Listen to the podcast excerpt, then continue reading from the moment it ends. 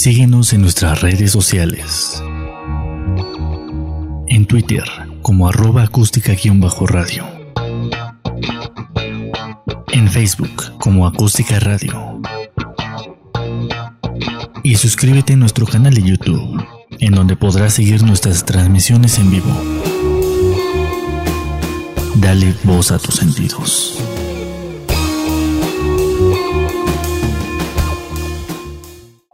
Estamos totalmente en vivo, señoras y señores. Una semana más, una semana más triunfando, una semana más vivitos y coleando en este mundo. Y bueno, pues qué más este, que ver aquí a mi amigo Don Adonai del lado, este, del lado izquierdo mío. Ahora estoy de este lado. Ah, bueno, pues me cambiaste hace rato, Adonai. ¿Cómo has estado, mi estimado? Pues bien, corre corre aquí con esta ciudad que parece que no pasa nada hay mucho tráfico. No, es un caos, es un caos. ¿Sabes qué es lo más este, preocupante?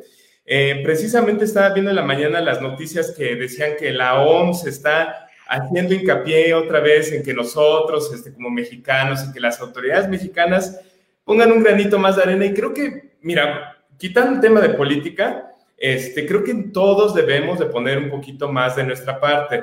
O sea, sabemos que ya vienen las vacunas, ¿no? Y oímos por ahí que en Inglaterra ya empezaban con la campaña de vacunación bien agresiva, ¿no? En diciembre, que pues que en febrero pues ya están todos vacunados, pero bueno, cada país tiene circunstancias distintas, por decirlo de una manera bonita y amigable.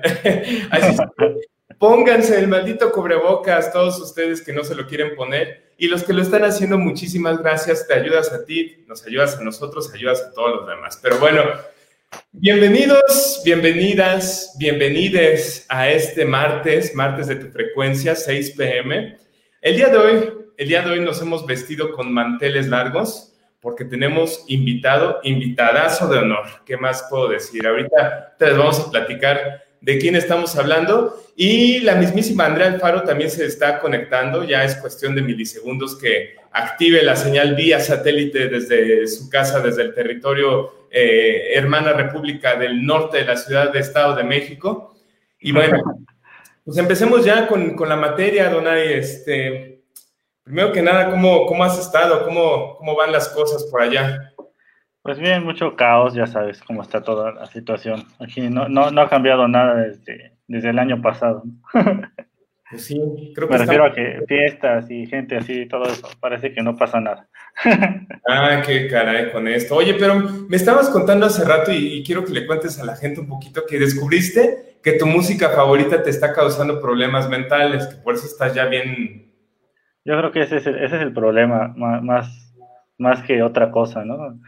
Y es que según según, ya saben que esos este, científicos extraños que salen por ahí que dicen... No, aguas con lo que dicen de los psicólogos y científicos y psicoanalistas, porque tenemos... No, porque este es un doctor, se supone. Ah, ya, ya, ya. O sea que era un huesero o... no, ha de, ser, un doctor, pero no sé si es este cardiólogo, si este cirujano, neurólogo o algo así, ¿no? Órale, ¿y qué dicen? El chiste es que dicen que eh, eh, la música metalera, el metal, es estresante, perturbador y malo para el corazón. Órale.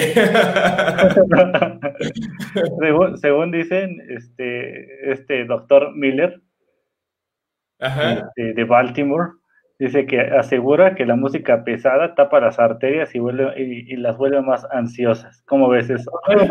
¿A dónde ahí está tu problema? ¿Y no dice que causa colitis? Pues no, pero, pero pues dicen que este según él, dice que escuchar música country este, beneficia la circulación de la sangre. Claro. Y hace, que las, que las personas se sientan más relajadas. Por supuesto, totalmente de acuerdo, pero como, como le harían en el precio de la historia, vamos a invitar a un experto. Parece ser falso, Rick. experto. Y me refiero, démosle un fuerte aplauso al señor escritor y psicoanalista Jorge Cantero y gran amigo mío, por supuesto. Gran amigo tuyo, es correcto. Algo que presumir. Hay que levantar el rating, Jorge. Pues tengo que presumir, es mi amigo, es mi amigo. es, es mi amigo de todo corazón. ¿Cómo están, Santos Adonai? Gracias por la invitación. No, pues muy contentos de tenerte aquí. Este, de que, de que hayas podido este, pues, tomar un tiempo para estar aquí en, este, en tu frecuencia. Me da gusto, al contrario, gracias por el, por el espacio. Siempre, siempre es divertido, siempre es bueno darse un ratito para compartir y platicar. Así es, Jorge. Y bueno, pues tú ya estás mucho más acostumbrado a todo este tipo de eventos, ¿no? Este, digo, yo como, como tu conocido, porque digo, si no quieres que que somos amigos, está bien, está bien. Como tu conocido desde hace 11 años, este, te sigo en redes sociales y he seguido más o menos tu trayectoria y bueno, pues actualmente hay muchos lives que estás haciendo, este, y creo, este, con toda la honestidad que son, este, de un carácter bastante em, bueno y, y, favorecen mucho a esta época en la que mucha gente estamos buscando, pues en lugares en donde podernos ayudar, ¿no? Por la situación de la pandemia, por la cuestión social que estamos viviendo y bueno, pues pues Jorge, cuéntanos un poquito nada más de, digo, mucha gente seguramente te ubica perfecto y, creo que varios de, tus seguidores están aquí, este, porque pues déjenme les digo que Jorge tiene su club de fans. Cálmate. Cálmate. claro que sí, claro que sí. A ver, no veo si están comentando algo. Ah, sí, ya veo que están comentando ya. Ya. No, ¿cuál club de fans? Somos todos una comunidad de salud emocional. Ay, mira, un tipo de secta de salud emocional. Cálmate, ni que fuera Osho. Oye, no, sí, ese señor sí está bien crítico, ¿no? La verdad, sí, por desgracia, pero no me voy a meter aquí en camisa de once varas. Oye, sí, esto de los lives ha sido toda una gran aventura. Ya cumplí dos años haciendo en vivos eh, casi cada semana. Ahorita me movía cada 15 días, eh, porque si no, no puedo dar batería con todos los proyectos que traigo, pero sí, ya cumplí dos años haciendo en vivos.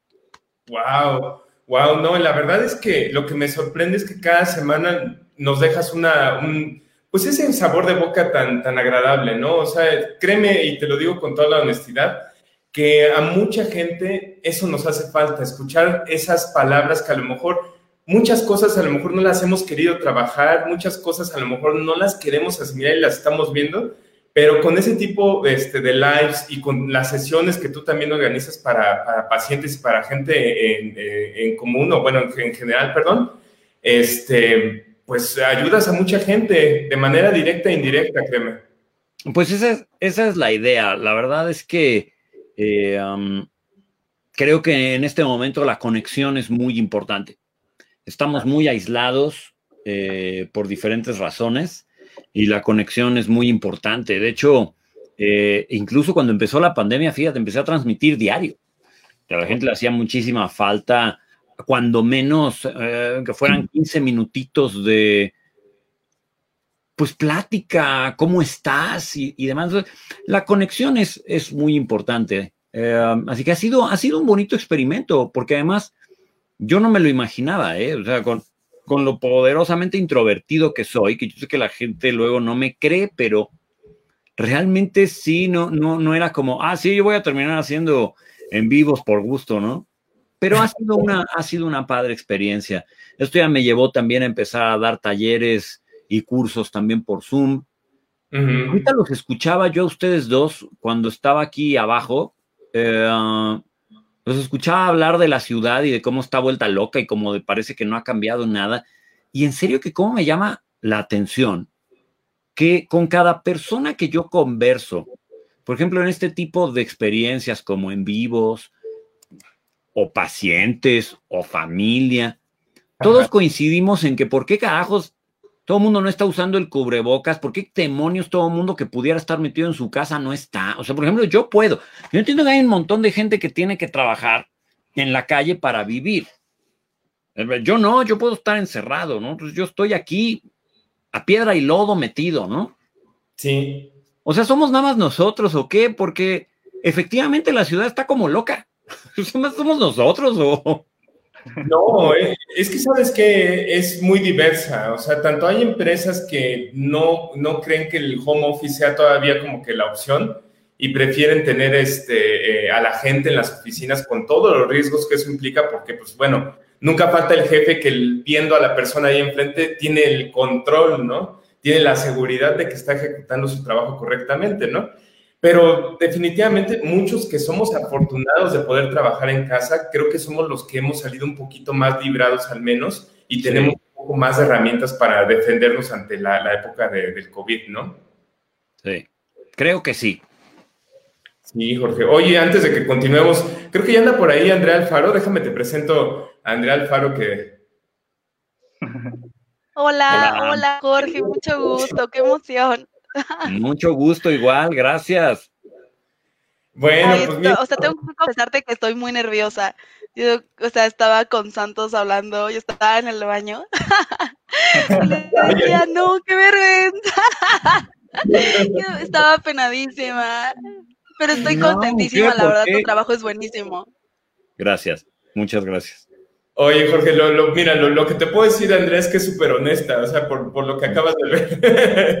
Esteban del Valle, bueno, pues me tardé mucho más de lo esperado y bueno, pues... pues todos tenemos que ir al baño, ¿no, Santos? Oye, no, discúlpame, no. No sé qué es eso, perdóname. Ah, no, claro. Pero no, fue el nervio, fue...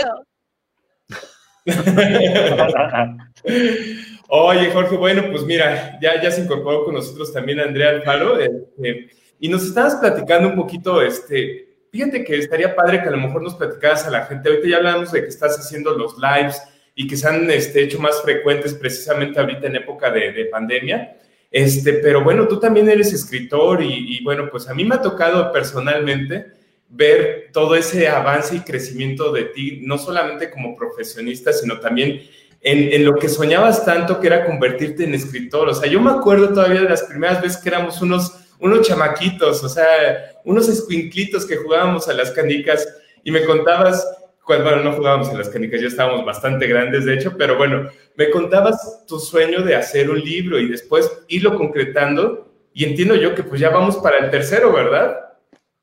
Cuarto. El cuarto.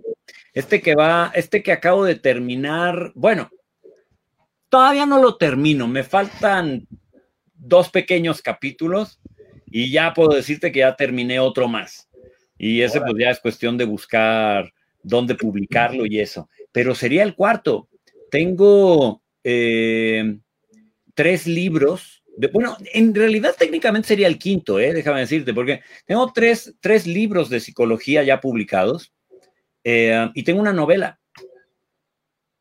Pues que la novela solamente fue finalista de un concurso literario, entonces no se publicó en papel, está en versión electrónica, pero todavía la encuentras, se anda por ahí. Eh, entonces, en realidad, publicados en este momento, tengo cuatro libros, tres de psicología, la novela, y, y voy por otro.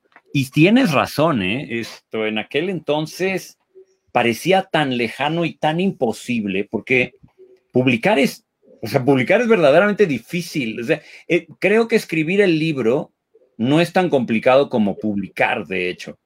Eh, sobre todo si te interesa publicar con una editorial, porque agarrar y hacer una autopublicación que se, llama prensa de vanidad, pues, o sea, ninguna editorial te quiere publicar y entonces dices tú, ah, yo lo saco. Bueno, pues esto, eso es muy fácil, pero de ahí a que llegue a las librerías y todo, no tanto. Así que muchas veces yo sí lo veía como, no va a pasar nunca, ¿no? Yo, yo escribo, pues porque me gusta, pero en una de esas ni publico jamás. Y mira, no, ya vamos, ya vamos por otro. Ha sido una padre aventura. Pues soy psicoanalista. En realidad, lo que me dedico yo el casi 100% del día es a dar terapia. Eh, ese, es mi, ese es mi trabajo fundamental, dar terapia. Eh, soy papá de siete perros. Esto es una aventura también fantástica. Eh, soy dibujante, no profesional, pero lo hago por gusto. Y bueno, escritor, creo que sí, ese es, o sea, de manera profesional creo que es la otra cosa que hago. Doy cursos, doy cursos de desarrollo humano. Tengo un curso ahora el sábado sobre eh, cómo superar las pérdidas, cerrar círculos. Entonces, eh, pues esa es, esa es la vida aquí. Eso es lo que hago para vivir. Órale, oye, no, Jorge, pues, perdón, ya la perdón.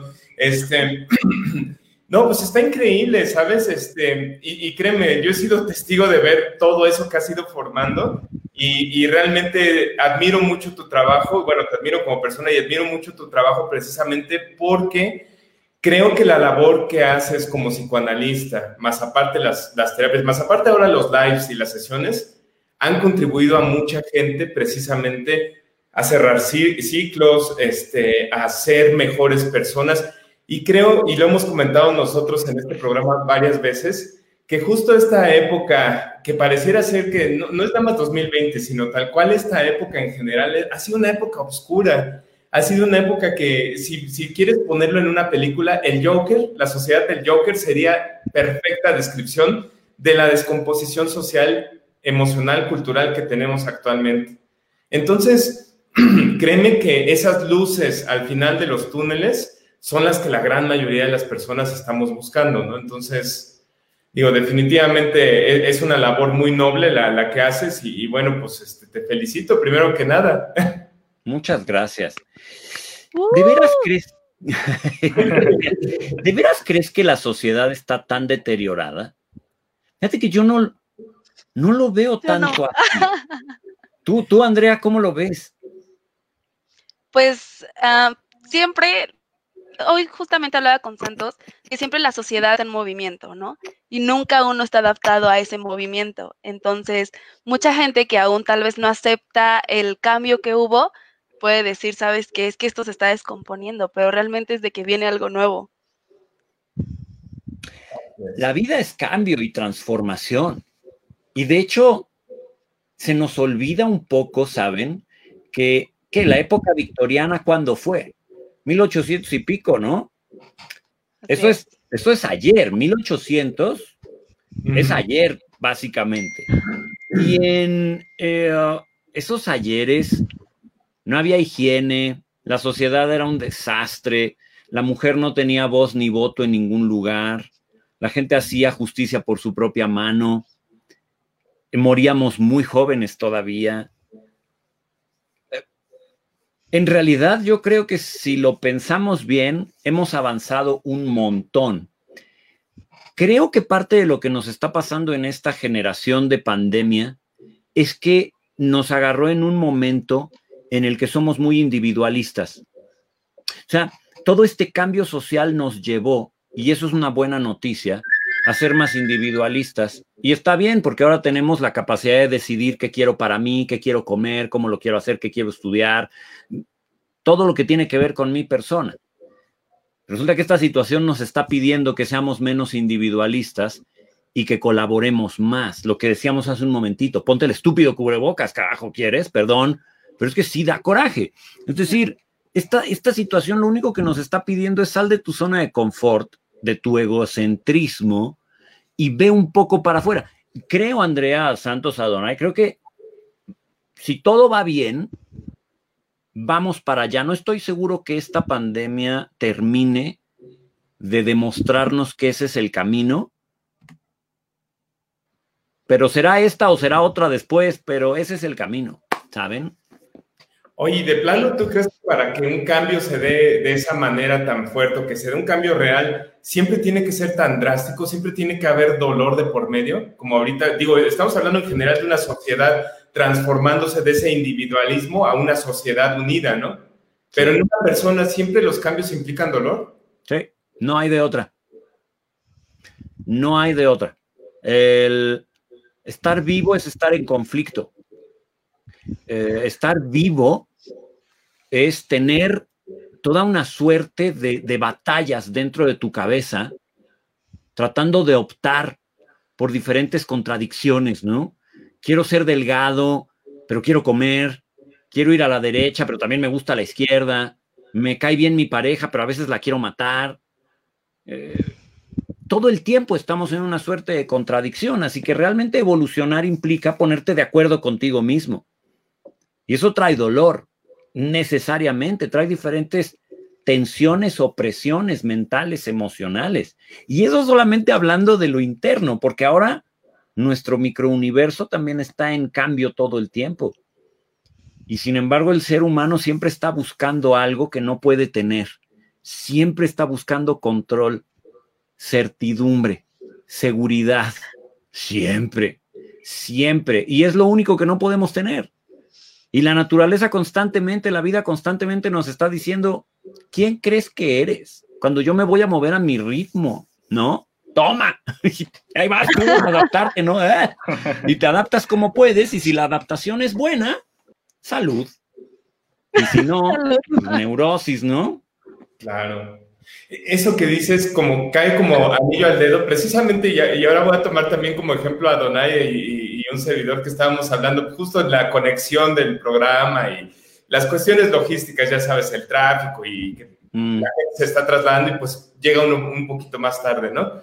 Este, no tenemos control de nada, como tú bien lo mencionas, pero qué bonito se decir, me voy a poner de aprensivo para que suceda tal cosa, ¿no? Y, y, tu intestino dice, ah, ya déjame, ya déjame. Tu cabeza, ¿no? Estos dolores de cabeza tan intensos que, que, son ocasionados por el estrés. ¿Y qué estás haciendo? Nada, no estás controlando con la mente lo que va a pasar. No. ¿No? Yo siempre, Jorge, yo siempre le ando diciendo a, a Santos. Santos es, es bien necio, ¿no? y yo, yo siempre le ando diciendo, amigo, por favor, ya. le digo, ya, es tu, tu tren, pues yo siempre le pongo de ejemplo el metro, ¿no? Y le digo, ya, esta situación de tu vida ya está en la línea A, ya vete por favor a la línea 12 y vámonos, o sea, vámonos. o sea, es lo que comentas, ¿no? Que qué fácil es volverse, a o sea, aprenderse de cosas que, que no son, ¿no? Volverse, tener como ídolos cosas que al final van a desaparecer, ¿no? Entonces, la verdad, no, no quiero sonar eh, poco amigable con toda la situación que está pasando, pero es una, fue un año muy importante y la verdad, sí, repito lo que dices, Jorge, pongan maldito cubrebocas pero también hay mucho dentro y es lo que hemos hablado en varios programas, que de verdad dentro de nosotros hay magia y tenemos que encontrarla y si no la hemos encontrado, ¿qué esperamos para buscarla, no? Sabes, es que me pones a pensar en que estamos muy distraídos. Eh, somos muy dependientes de nuestras comodidades, somos muy dependientes de las personas que nos rodean, de nuestras creencias, de nuestros gustos y estamos distraídos la mayor parte del tiempo. Por supuesto que yo también creo que dentro de nosotros hay algo. A mí me gusta pensar que es una partícula de amor propio, un, núcleo como de eh, autocompasión, de valor, de dignidad, que de verdad vale la pena proteger, cuidar, cultivar, entrenar, ¿no? Pero siempre estamos buscando la solución afuera. Siempre estamos buscando la solución en otro o en otros. Alan Watts, que era un escritor budista fantástico, decía que qué sentido tiene tratar de aferrarse a piedras que están cayendo junto contigo. Y es que esa es la realidad. Eh, a veces las piedras son muy grandes y dan la impresión de ser como planetas, ¿no? Oh, manches, qué seguro estoy. Cuando la realidad es que todo está cayendo todo el tiempo y tú con todo lo demás. Tampoco quiero decir que no hay que tener deseos ni gustos. Tampoco quiero decir que no hay que tener aspiraciones. Es absurdo. Creo que como bien dices, el, chiste sería romper el ciclo de la dependencia, el, ciclo del ego, el, ciclo de definirte por las personas que te rodean, las cosas que haces, las cosas que tienes, las creencias. Eh, eh, eso sería tan importante, poder vivir lo que tienes, usarlo, sentirlo, gozarlo, dejarlo ir. Y ya, este año nos ha enseñado que podemos vivir con menos que podemos vivir más simple, que no hacían falta tantas cosas, no, no hacía falta. Y en cambio lo que verdaderamente hace falta, pues sí duele, que es el contacto humano, que es el vínculo. Yo, yo no he visto mi familia desde marzo, por ejemplo. Hay, hay, hay familia muy, muy cercana y muy querida que quisiera abrazar todos los días y no puedo. Bueno, no debo. Pues sí puedo, pero no, no debo hacerlo, ¿no? Todo lo demás no era tan necesario. Oye, Jorge, y ahorita que tocas ese punto, precisamente, bueno, a mí en lo personal también me queda muy claro en esta época de pandemia que muchas de las cosas que teníamos que parecían ser parte de una vida tradicional, como bien lo mencionas, no eran necesarias. No es que ahora vivamos este, de manera más austera, sino simplemente vivimos con lo que realmente necesitamos. Y nos está dando esa lección, o sea, ¿por qué? Porque ahora tenemos que aislarnos, porque ahora no tenemos ese contacto, porque ahora no podemos conocer, por ejemplo, nuevas amistades, ir a una casa en persona, y a todo el mundo nos está afectando, ¿no? Eh, incluso laboralmente, este, eh, o sea, en todos los niveles, desde los niños hasta los adultos, ¿no? ¿Crees que en el momento que volvamos de nuevo a, porque no va a ser la, la realidad que conocíamos, va a ser una nueva realidad, ¿Crees, como tú mencionabas, a lo mejor necesitamos una o dos pandemias, pero ¿crees que esto deja una lección definitiva? ¿Crees que nosotros como seres humanos aprendemos de manera definitiva o somos, o somos este, pues, naturalmente imperfectos e irracionales al respecto? Eh, recuerdo mucho un tuit de Ana Belén de hace más o menos medio año. Parafraseándola, porque no lo recuerdo de memoria, ella decía que estaba segura que las personas buenas después de esto iban a seguir siendo buenas y las taradas iban a seguir siendo taradas, ¿no? Y los malos iban a seguir siendo malos. Que ella no esperaba que esto nos transformara demasiado. Mira, quisiera ser muy realista con lo que te voy a decir, con lo que les voy a decir. No, no creo que esta pandemia nos cambie mucho, ni a profundidad, ni a lo largo del tiempo, pero creo que prendió una chispa, digámoslo así. O sea, creo que prendió una chispa, creo que prendió una luz. Y también recuerdo mucho una frase de un autor budista que se llamaba eh, D.T. Suzuki. D.T. no lo puedo pronunciar porque es su madre, Suzuki. Esto, um, él decía que en una habitación oscura el cambio definitivo se introduce con una sola vela una sola luz que se prende, de oscuridad a poder ver un poco. Y creo que es algo así.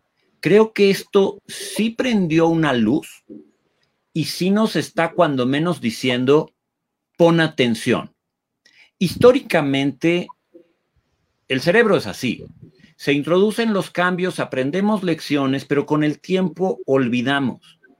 Regresamos a nuestros patrones, nos volvemos cómodos, frágiles, dependientes. Forma parte de ser humano. Entonces, es normal. Es normal aprender y olvidar. Y de pronto necesitar recordatorios. Um, pero sí tengo, tengo esperanza, tengo claridad de que la luz sí se prendió. Probablemente a ninguno de los cuatro que estamos aquí nos toque ver las transformaciones definitivas Además hay que recordar que nuestra especie es muy joven. Muy. Pero van, van a seguir habiendo cambios y, es que no hay, a ver, oigan, no hay más que de dos sopas, o entendemos o nos vamos al carambas. O sea, me, recuerda mucho la situación del agujero de ozono, ¿se acuerdan tal vez de, toda la historia de, de Molina con, con el tema del agujero de ozono? Es que Siempre lo digo, Molina nos salvó la vida y nadie se da cuenta, pero cuando Mario Molina dijo, chinfles, es, estos carburantes en los aerosoles nos están destruyendo. Ese fue un cambio definitivo. Si no hubiéramos entendido, no estaríamos aquí platicando. Y se tuvieron que alinear gobiernos, empresas, científicos, para, para procurarnos vida. Así que según lo veo es así. Ahora va a haber una vacuna, qué bien, pero a ver qué sigue, ¿no? A ver qué sigue después de esto. eso es lo, más impresionante, ¿sabes? O sea, ahorita que mencionabas tanto la capa de ozono, tanto nosotros como humanidad, como una especie joven, joven relativo al tiempo de, la existencia de este universo, ¿no? la existencia de este planeta. Te voy a hacer una pregunta que creo que yo ya te he hecho de manera personal alguna vez. ¿Tú crees en la parte espiritual, ¿tú crees en espíritu y ser humano? Tú, tú llegas a, ver, digo, porque tú estás más del lado de la ciencia probablemente, ¿no? En este caso, pero tú llegas a entender que ambas puedan juntarse, digo, con lo que has estudiado sobre budismo, con lo que has visto personalmente con todos tus pacientes. Yo creo que hay algo más grande personalmente que nosotros, hay algo más grande que humanidad, que este, la misma tierra, que las mismas cosas banales, ¿no? Y eso es el universo. Y ese universo puede estar espiritualizado o no. ¿Tú qué opinas? Mira, no tengas ninguna duda de que hay algo. Eh, no sé, ignoro por completo si ese algo es consciente, se da cuenta, gobierna, manda. Yo creo que no. Yo por mi formación y mi experiencia personal, que es de este tamaño, ¿no? Eh, creo que no es consciente, ni gobierna, ni se da cuenta de nada. Pero sí, por supuesto que creo que hay algo. Incluso es científico creer en algo. O sea, si leemos un poquito de física cuántica, y no estoy hablando de esas chorradas, perdón que lo diga, no estoy hablando de esas chorradas del secreto y esas mafufadas que ni son física cuántica ni están basadas en nada científico, nada, son, o sea, tú metes, tú metes de pronto en un libro probado científicamente, em, el campo cuántico, eh, el, entanglement cuántico, ya valió mal, todo el mundo se lo cree, ¿no? No, a ver, no estoy hablando de eso, estoy hablando verdaderamente de cómo funciona la naturaleza a niveles atómicos y, y subatómicos, cómo funcionan cosas como la, la entropía, cómo funciona la ley de la conservación de la energía y la materia. Por supuesto que hay algo más, y por supuesto que la naturaleza está gobernada por reglas de las cuales nosotros formamos parte. Para mí eso es profundamente espiritual. Entiendo la menor parte y sin embargo no tengo ninguna opción más que rendirme a la sabiduría de la realidad. Para mí eso es una experiencia profundamente espiritual. Ahora, creo que hay alma. No tengo idea, pero ¿sabes qué me pasa? Que no me, no me importa tanto si sí hay como si no hay, siento, siento que hay algo, ¿sabes? O sea, no, no puedo explicar por qué, como tampoco puedo explicar muchas cosas de la naturaleza que sin embargo ocurren. No creo que haya una diferencia entre el cuerpo y el espíritu. No creo que haya una diferencia entre el mundo y tú. Creo que todos formamos parte de la misma lógica y todos estamos unidos en esta, en esta, en esta lógica, en esta normativa. Alguna vez una amiga muy querida me preguntaba si creo que podremos volver a ser una sociedad como nuestros antepasados, no tan remotos, indígenas sobre todo, que tenían un vínculo estrecho con la naturaleza, observándola, sintiéndola, formando parte de ella. Y le decía que creo que falta mucho para que podamos regresar ahí, porque eh, nos hemos confundido con tanta tecnología, que no tiene nada de malo, es fantástico. Esto es fantástico. Pero creo que si regresáramos un poco más a callarnos la boca y escuchar la naturaleza, la naturaleza te diría un poco más qué quiere de ti. La naturaleza te diría un poco cosas tan simples como si tienes hambre o no. Eso es parte de la naturaleza, ¿saben? O sea, es como, ¿De, veras tienes hambre o nada más tienes antojos? Si verdaderamente escucháramos nuestro cuerpo, nos daríamos cuenta de cosas como esas. ¿Deberíamos talar este bosque o no? ¿Deberíamos hacer este viaje o no? ¿Nos deberíamos quedar todos encerrados o no? Eh, si nos calláramos un poco la boca para poder escuchar, sentir más. Y no sé si ya me perdí un poco de la pregunta, pero es que a lo que voy es que para mí eso es una experiencia profundamente espiritual, si bien no es religiosa. Pero lo que sí creo es que ser espiritual no tiene nada que ver con ser religioso, aunque se puede ser muy religioso y muy espiritual. Y se puede ser nada religioso, o sea, yo, y ser muy espiritual. Creo que no tener conciencia de espíritu es una innecesaria pobreza.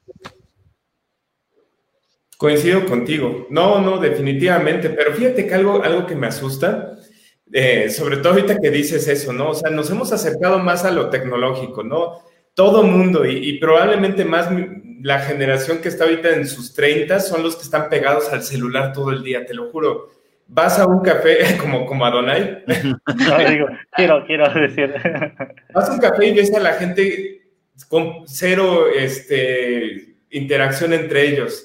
Vas a, no sé, a cualquier lado, ves a la gente sentada, te sientas contra alguien y la autodefensa de poder socializar, la, la autodefensa de poder siquiera ver qué tienes enfrente, es una maldita pantalla con un WhatsApp, con un Instagram, con Snapchat, con lo que tú quieras, que te aliena totalmente del mundo. Estamos muy lejos de esa parte espiritual que tú mencionas, porque, o sea, me suena así como que faltan, no lustros, o sea, faltan milenios para que suceda eso. No lo sé. Eh, espero que no. Me parece que eres un poco pesimista. ¿Qué dicen, ¿qué dicen los demás, Adonai, Andrés? ¿Qué dicen? Un poquito. Creo que están un poquito. ¿verdad? Lo que, justo lo que yo, que lo, en el punto este de que no estamos conectados o estamos perdiendo la conexión, quería poner este como que un, un pequeño punto que he notado, porque regularmente, como, viajo mucho en, transporte público y todo eso, pues me gusta ver cómo, cómo, cómo las reacciones y cómo va, va la gente, ¿no? Este, no soy de esos que van con su teléfono en todo el camino viendo este, el chisme en Facebook o, o en las redes sociales, ¿no? Y, este, y pueden pasar, no sé, cosas bien, bien, bien raras y la gente no se da cuenta. Eh, la gente que va en el metro, que va caminando, no sé, simplemente ya no voltean a ver el cielo, ¿no? ya no, incluso ahora este, hay, digamos, hostilidad, si te quedas viendo, si, si te quedas viendo a alguien a la cara, existe hostilidad, o sea, ya con eso estás viendo que no hay... Porque si, ya me imagino cómo lo sabes de ver, así como te voy a matar. ya, ya, con esto te estás dando cuenta de que ya no hay conexión entre una persona u otra. O sea, están más, este, visto, no sé, como dices, el individualismo está, está muy, muy, muy marcado, por así decirlo. Y lo, lo, veo en, ese, en esos aspectos tan sencillos, ¿no?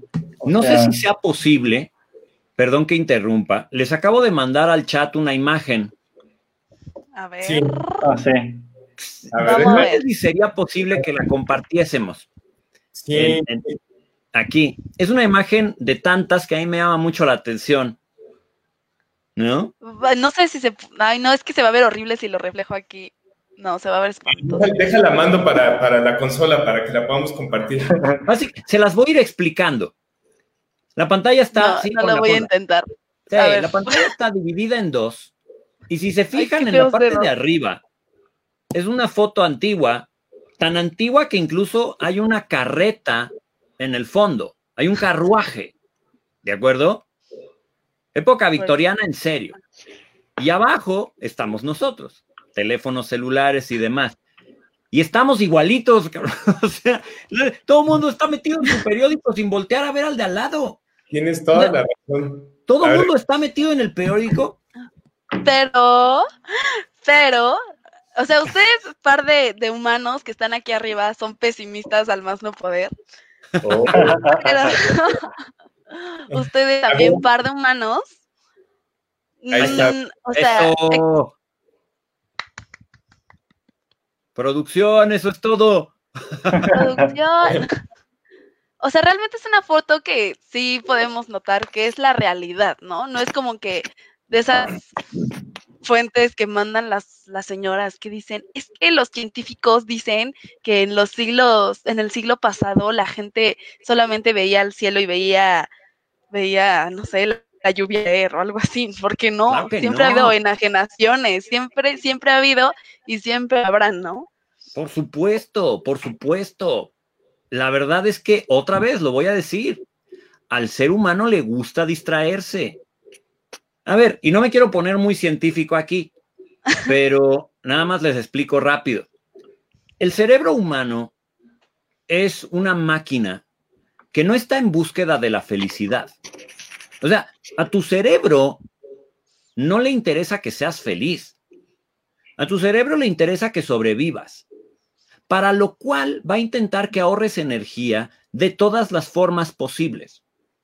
Y ahorrar energía quiere decir pensar menos, solucionar menos problemas complejos quiere decir adherirte a patrones, distraerte más, porque todo eso te mete en una suerte de piloto automático en donde ni te preocupas tanto, ni te cansas tanto. Entonces, lo natural para el ser humano es regresar al patrón, a la sencillez, a la comodidad. Eso nos encanta. Así que nos distraemos. Ahora, por desgracia o por fortuna, yo digo que es por fortuna, este cerebro nuestro también dio un brinco evolutivo muy especial, en donde generó algo que somos la única especie que lo tiene sobre el planeta Tierra, y es la conciencia de nosotros mismos. No conciencia del entorno, me refiero a conciencia de nosotros mismos. O sea, un perro, por inteligente que sea, no puede contestar cómo se siente, ser él. O sea, yo no puedo traer a Dixie aquí, y aunque es un border collie, bla, bla, bla, yo no puedo preguntarle, oye, Dixie, ¿cómo se siente ser Dixie? Y me va a contestar, no tiene ni idea qué le estoy preguntando. Pero en cambio, cualquiera de ustedes puede decir, oye, Andrea, Adonai Santos, ¿qué se siente ser tú? Ah, puta, entonces estás una cátedra. Eso es conciencia de ti mismo. Y la conciencia de ti mismo nos lleva a algo muy especial, que es querer crecer, prosperar, entender. Nos llevó a las estrellas, nos llevó a la luna, nos va a llevar a Marte, nos llevó a hacer aviones, nos llevó a hacer portaaviones, nos llevó a hacer una vacuna en menos de un año.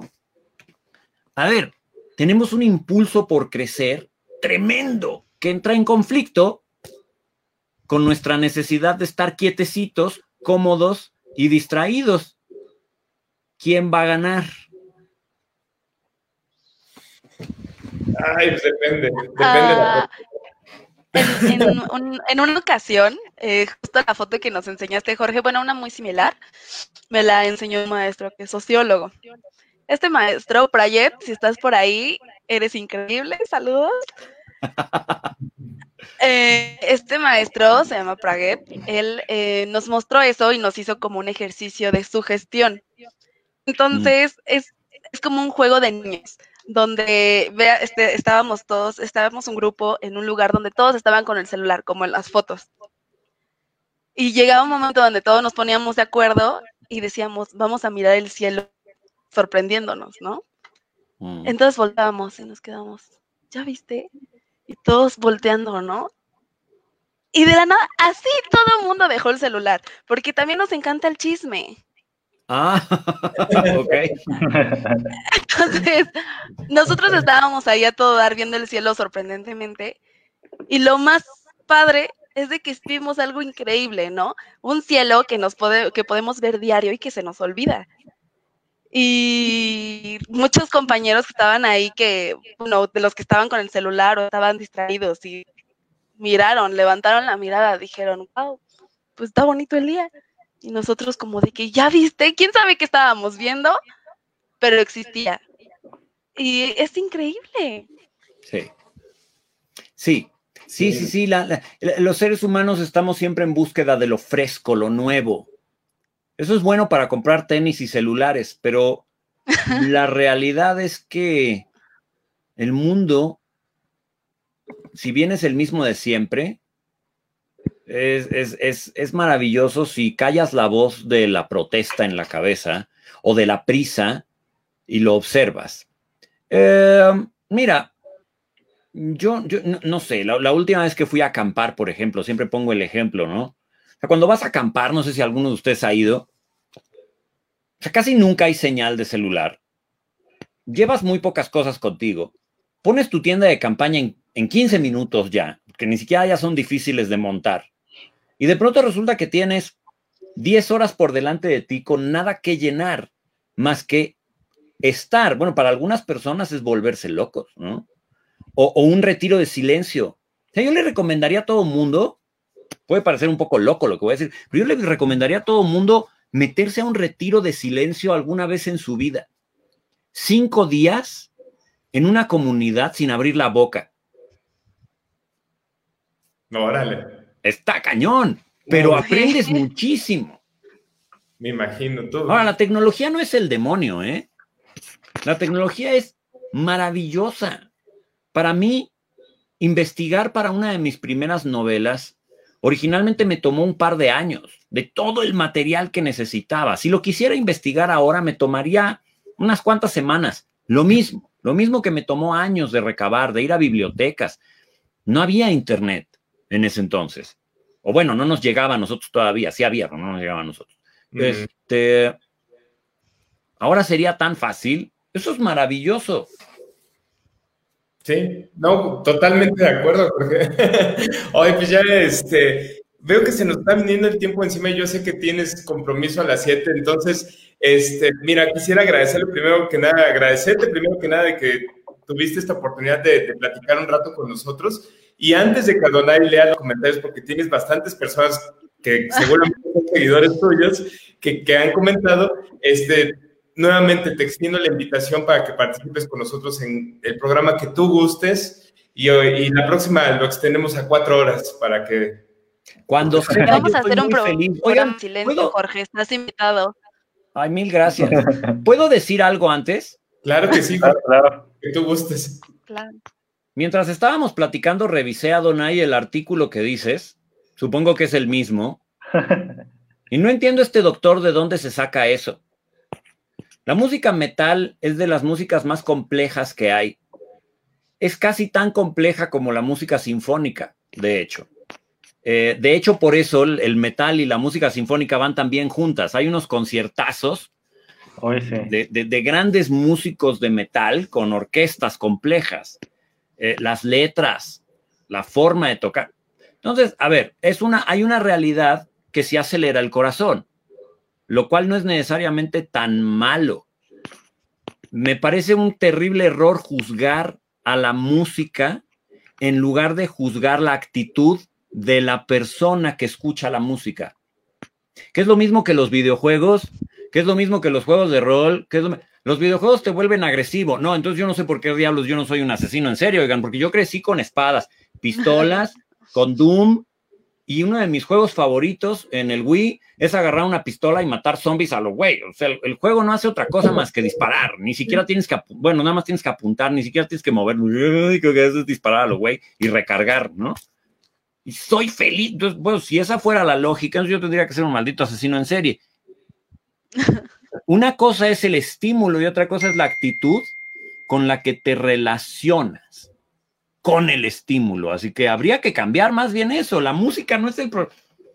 O también, mira, si eso del metal es cierto que, que, que, te vuelve loco, no, pues entonces yo estoy bien loco también, ¿eh? estoy, perdidamente loco. No, es cierto. No, no, no, pero sí suena coherente. O sea, yo creo que ningún género de música realmente te vuelve loco, ¿no? Este, Es una expresión artística nada más. Ni el reggaetón. Ni el reggaetón. Que lo odio. Pero ni ese, ni ese te vuelve loco. No, no, te vuelve loco porque te estresa, pero no porque la música que como tal Oye, más rápido, este, si nos da tiempo, Donay, podemos leer los comentarios de la gente que nos está escribiendo en Facebook, por favor. Son claro, traes fans, Jorge. Sí, traes, traes, te digo que Gracias, gracias. Club de fans de Jorge Canter. bueno, vamos a empezar por los que son saluditos. Este, Rocío Elvira Herrera Cruz dice hola. Mariela Galindo también, hola. Eh, Israel Alcántara, ¿qué tal, Jorge? Minerva Castillejos, excelente invitado. Alejandro Méndez, Jorge Cantero, y pone aplausos. Maripé, Dice, un gustazo escuchar a Jorge Cantero. Felicidades, Acústica Radio. Pues gracias por acompañarnos. gracias a Jorge. dice Rita Caspi, excelente. Judith Feliz dice, hola, buenas noches, Jorge. Araceli Ortix dice, me encanta Jorge Cantero. Marilu Post Gómez, me gustó escuchar a Jorge Cantero. Laubet Alfaro. Hola, buenas tardes. Hola, buenas tardes. Bueno, ya noches. Lo leíste como una hora.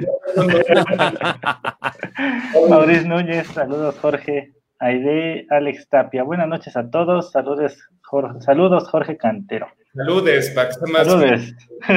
No, en serio, saludes. No, Santos. No.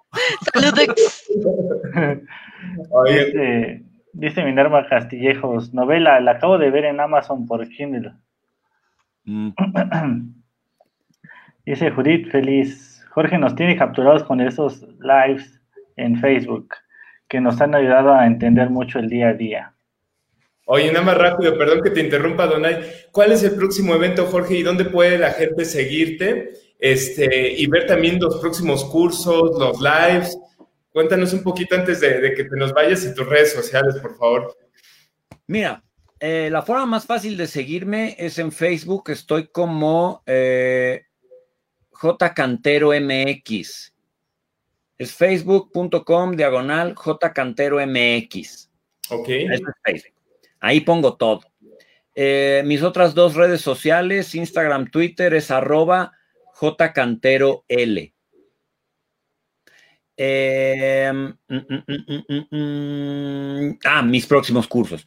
Este sábado tengo con Marisa Escribano, con mi gran amiga Marisa Escribano, tengo un curso que se llama eh, Reconciliar, Reconciliándote con las pérdidas, reconciliándote con las pérdidas. Vamos a hablar de los duelos, de todo lo que hemos perdido este año, cómo hacerle para seguir adelante. Eh, hablábamos, toda la transmisión hemos estado hablando de las cosas que empiezan y acaban. Y mucho de, de, poder fluir en la vida es seguir con esos ciclos. Entonces, el curso todavía está abierto, todavía hay inscripciones abiertas. Es este sábado por Zoom. Ahorita todo lo estamos haciendo virtual. ¿Y qué más? Pues, pues en las redes sociales ahí estoy todo el tiempo compartiendo todo lo que hacemos. Tengo un live cada 15 días en mi página de Facebook, también en YouTube. Así que bienvenido, todo el que se quiera sumar. Yo feliz. los libros, ¿para cuándo esperamos entonces el siguiente? ¿Cuándo nos vas a avisar? Mira, este sigue estando en todas las librerías. Los otros dos ya no. Pero este sigue estando en todos lados, que es mi último libro publicado, Felicidad aquí y ahora. Eh, del otro, pues hay que seguir un proceso, es decir, eh, en estos días termino de escribirlo, lo empiezo a corregir y es buscar una editorial. Si todo va bien, marzo del año que viene tal vez, no es, no es rápido. Así que si todo va bien, primer trimestre del año que viene, espero. Órale, nos va a llegar justo con la vacuna del COVID. Va a ser... Órale, vámonos. Y el tema, el tema del libro va a Doc, ¿eh? Ah, sí. Oh, muy bien. Sí, porque habla de las crisis y de cómo lidiar con ellas. No nos quisieras dar un, un, spoiler, ¿no? sí, sí, sí. Yo ya vi un spoiler, Jorge, pero. Pues miren, las editoriales suelen cambiar los títulos porque históricamente los autores somos bastante malos para eso. Los autores somos buenos para escribir, pero no para poner títulos. Entonces las editoriales suelen hacer lo que quieren. Por ahora el libro tiene título de trabajo, eh, Nunca te rindas, nunca, nunca te rindas. Eh, estrategias para eh, salir adelante de las crisis y salir adelante del dolor, la oscuridad y demás. Curiosamente, la idea se me ocurrió cuando terminé de escribir Felicidad aquí y ahora, que dije, bueno, esta sería la continuación natural. Y de pronto nos agarró la pandemia. Entonces, es muy curioso porque de pronto estamos todos en crisis, ¿no? Entonces, el libro parte de la idea, bueno, ya te tocó una crisis, no sé cuál, para el caso no importa, o sea, te enfermaste, se murió alguien que amas, perdiste el trabajo, tienes una crisis económica, lo que sea, tienes una crisis, ya, ya estás ahí. Ahora el libro lo que trata de ayudarte es a salir de ahí. Es, ¿Y cómo sales? ¿no? ¿Qué tienes que hacer? ¿Cómo lidias con tus duelos? ¿Cómo te haces responsable de tu vida? ¿Cómo administras tu energía? ¿Cómo evitas distraerte? ¿Cómo solucionas problemas? Y así va. O sea, son, son pequeños capítulos que van desde lo más básico que es acepta tu dolor porque está del cacahuate. Yo no creo en el positivismo radical de échale ganas. Me parece una agresión, me parece una falta de respeto y me parece que hay que tomar el dolor como es. Ni es una bendición, ni es una alegría, ni es una lección. Es una jodedera, perdón la expresión, es una jodedera que te ocurre y que nadie quiere. Bueno, pero ahora lidia con ella. Es decir, hombre, claro que no la quieres. Nadie quiere que se te mueran tus perros en el mismo, nadie quiere que se te mueran dos perros en el mismo mes. Nadie, ¿no? Nadie quiere que tu último perro se te muera en las manos. O sea, bueno, el último que se murió. Nadie quiere que se te mueran las manos. Nadie quiere eso. Y no le veo ninguna lección, ni le veo ninguna bendición, ni le veo ninguna positividad atrás. Pero igual tengo que lidiar con ello. Así que, ¿cómo lidias con ello? Entonces, el libro está basado en psicoterapia, budismo zen y filosofía estoica, que son mis tres cuerpos de trabajo fundamental. Wow, Jorge. Hoy, muy bueno. Efectivamente, pues vamos a estar esperando con ansias y, créeme, hasta deberían de armar un kit, este, la gente que nos está viendo de, gobierno, armen un kit con el cantero, la vacuna y pues ya van a, van a, curar. libro incluido. ¡Ah! ya bestseller, Bestseller, no, es excelente. Oye, Jorge, pues muchísimas, muchísimas gracias de verdad de que estuviste con nosotros, de este tiempo que nos has otorgado. Súper interesante todos los temas que hemos platicado. Y bueno, pues vamos a estar al pendiente este, de tus próximos cursos, de cuando salga el libro. Y bueno, pues a nombre de, nosotros tres, este, te invitamos de nuevo cuando gustes. Este, es tu casa. Feliz. Es tu casa aquí, tu frecuencia. Miles de gracias a los tres. Al contrario, gracias. Al contrario. Estoy muy emocionada, perdón. Ay, no, gracias. A mí me da emoción también. Muchas gracias. Muchas gracias, Jorge. Y bueno, pues este, te, dejamos ir porque sabemos que tienes un compromiso, si no, con todo gusto. A dar terapia, a seguir terapeando. Vámonos. cuídate mucho, un abrazote muy fuerte. Bye. Bye. Órale. Bueno, pues ya tuvimos nuestro invitado de honor, No inventes. Oye, sí, pero ¿saben qué? Que sí me, sí me hicieron. ¿Qué pasó? No, estoy ah, volada, o sea, estoy volada, de verdad. No, estuvo increíble. La verdad es que, digo, a Jorge lo conozco casi desde hace 13 años, este y, te digo que realmente su labor es muy noble por todo lo que deja en, las personas, ¿no? Eh, por eso es que tiene su club de fans y que lo, siguen y que, y que van a sus este, eventos, ¿no? Claro. Y los que vienen nada más por Jorge, quédense, que va a estar padre, se va a poner padre esto. Va a estar bueno. No se vayan.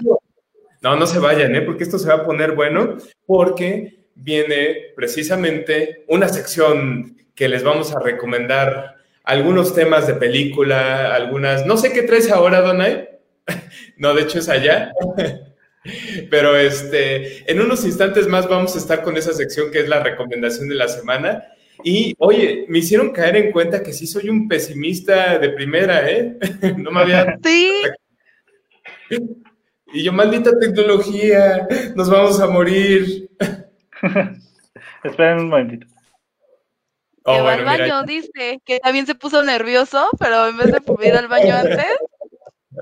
Lo bueno es que tú te anticipaste, Andrea, tú entraste antes del programa. Ay, pero qué horror, de verdad, que de verdad me dio el nervio y dije, ¡ay! bueno, menos mal que no empezaste el live desde el baño, porque eso sí hubiera estado un poquito incómodo para todos. Mm, quién sabe, ni se hubieran dado cuenta. No se dan cuenta. Oye, ya, regresó el mismísimo Adonai. Oigan, y a todos los que nos están siguiendo, no se nos vayan porque viene la recomendación de la semana. Y mi estimadísimo Adonai Martínez, ¿qué nos traes el día de hoy? ¿Con qué nos vas a sorprender? Pues antes de, hablar de las películas, porque habíamos quedado de hablar de películas este, medio romanticonas, ah, este, Ajá. Hay una película, digo, no es, no es, no es la recomendación, pero es una, un paréntesis, porque estamos hablando de un poquito de, disfrutar la vida, ¿no? Ajá. Este, y no sé si se acuerdan de esta película viejita, este, eh, creo que se llama Ferris Mueller Day Off. ¿Cómo, perdón? Creo que se llama Ferris Mueller Day Off. No sé si te acuerdas de esta. Ay, la de ¿Cómo se llama? En español tiene un título totalmente distinto, ¿no? sí, bien, bien extraño, ya sabes. ¿Cómo es? ¿Cuál es? Este, ¿Cuál es en español? No me acuerdo si se llama Un día en la ciudad o algo así, pero es de este Michael Douglas, ¿no? No. Bueno, ya dinos, no nos tengas en suspenso. Aquí, aquí en, en, en, en, español le pusieron un experto en diversión. Ay. No, bueno, y, y, es precisamente de este cuate que, que bueno, se, se, va de pinta, ¿no? Pero le gusta como que disfrutar su, su vida y, digo, en cierto punto tiene malas, malas, malos consejos, ¿no? Pero finalmente el, contexto de, de, de, toda la película, pues es precisamente eso y la, y la frase que con la que termina es este bastante, ¿cómo decirlo? Coherente a, a, la vida, ¿no? Porque dice, la vida se mueve bastante rápido. Si no te detienes y miras a tu alrededor de vez en cuando, podrías perdértela. Órale. Y bueno, creo que... Con lo que platicamos ahorita. Exacto, y, y ahí en, en, esa película se ven los, los, los, los el pesimista que, que, está aquí al ladito. Pues qué bueno, Ay, sí, bueno, bueno, eh, que tú no cantas mal las rancheras, por Dios. Sí, es como que te mordiste la lengua y te salió sangre ahorita ahí en vivo. Sí, bueno, este, está, está aquí su amigo, ¿no? Este, de, de Ferris Müller, que lo, prácticamente lo obliga, ¿no? A, a, irse con él un día a disfrutar el, el, el, pues la vida, ¿no? ya saben que viene la universidad y pues vienen las obligaciones y viene todo, todo lo que, lo que implica crecer, ¿no? Este, y pues, órale pues. y pues, otro, es como, es como un, un, un, un respiro y darse cuenta de que, pues, la vida, pues tienes que, tienes que disfrutarla, ¿no? Porque, pues, claro. no, no todo, o sea, si, si te olvidas de, de, vivir, no tiene sentido este, todo lo demás. No. tiene sentido que te mates trabajando si te olvidas de disfrutar, ¿no? Oye, Ado, y yo, por ejemplo, siento que tú vas a entender este punto y los que están escuchando y que usan el transporte público también. Pero, uh, no sé si les pasa que te subes muchas veces al transporte público, ya sea que vas el trayecto de tu casa al trabajo o viceversa, pero que sientes que de verdad se va tu vida ahí. O sea, que, mmm, o sea, dejando de ver que es un trayecto largo, que por el tráfico, de verdad sientes que tu vida se para ahí. Pero es un trance muy raro, ¿no? El transporte público. sí, yo creo que es este. No sé, puede, puedes ocuparlo. Hay mucha gente que lo utiliza para hacer su tarea, para leer, para, para checar el Face. o dormir. Eh, o dormir. En mi caso, dormir. este, digo, cada quien le va sacando como que provecho, ¿no? Un poquito, porque finalmente, pues, tienes que, tienes que usarlo y tienes que moverte, ¿no? Claro. Y sí, pues, pues sientes que se te escapa muchas, muchas horas de, de tu vida, ¿no? Ahí, ahí, en el transporte público. Yo creo que por eso mucha gente uh, recurre a eso, ¿no? Hacer su tarea, hacer un reporte del trabajo, eh, leer un libro que, que, pues estabas empezando a leer y pues te tocó en el, en el transporte. Lo que no está bien es que vayas con tu libro, este, no sé, aquí, aquí, bien tranquilo y pues la otra persona que viene enfrente de ti con la con la pasta del libro aquí, ¿no? Ay, ya sé, ya sé. Eso no está bien, ¿no? Pero este, pero de que aproveches tu, tu tiempo ahí, pues pues sí, nada más que, pues, por ejemplo, lo que te digo, yo, a mí me gusta mucho observar la, a la gente en, en, el transporte público porque aprendes un poquito de, de comportamiento, ¿no? De la gente. Eh, por ejemplo, hace ratito, si iba, iba este, en el Metrobús para, para la, la, cabina de radio y este iba una chava enfrente de mí, iba yo de este lado, ¿no? Y se sube, se sube en medio un drogadicto y saca Ajá. su botella de, de, de, de, lo que sea, lo que sea que se, se vuelan. seguramente este, tiene Pues seguramente. El chiste, el chiste es que se, se agacha y pues ya se pone ahí, ¿no? Nadie se dio cuenta. Nada más la chava lo volteó a ver porque le llevó el olor y se fue. Nadie se había dado cuenta. Ya yo le, yo le hablé a un policía y le dije, ah, Oye, Don ¿no fue de esas dobles personalidades? ¿No eras tú mismo el, el tipo cambiado? No. No. no. ya hasta, hasta, que entró el policía y, y, empezó ahí el relajo, porque no Ajá. se quería bajar. Este, hasta ahí se dieron cuenta toda la gente que estaba alrededor de qué estaba pasando. Qué horrible.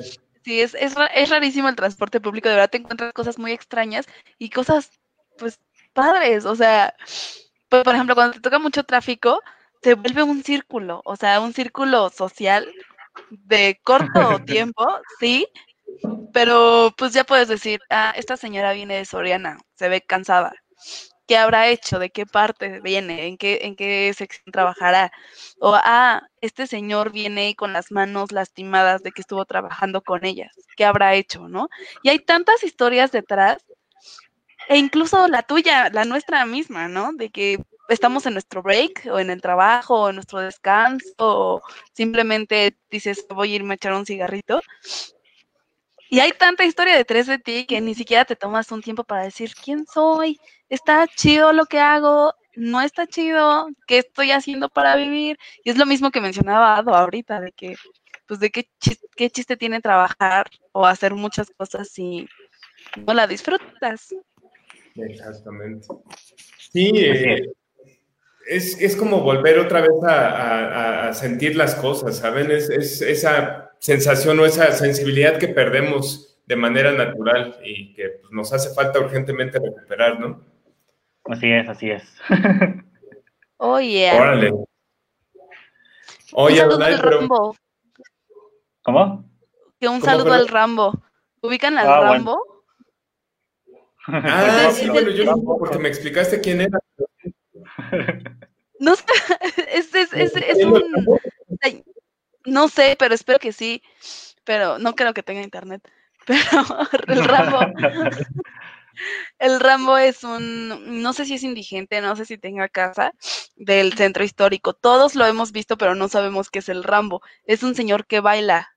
Y él, vi un video de él en YouTube, pueden buscarlo como Rambo cigarro o algo así y cuenta una historia muy padre, de verdad. O sea, puede perder vericidad, como no sé cómo cuál es la palabra, por pues, apodarse Rambo, ¿no?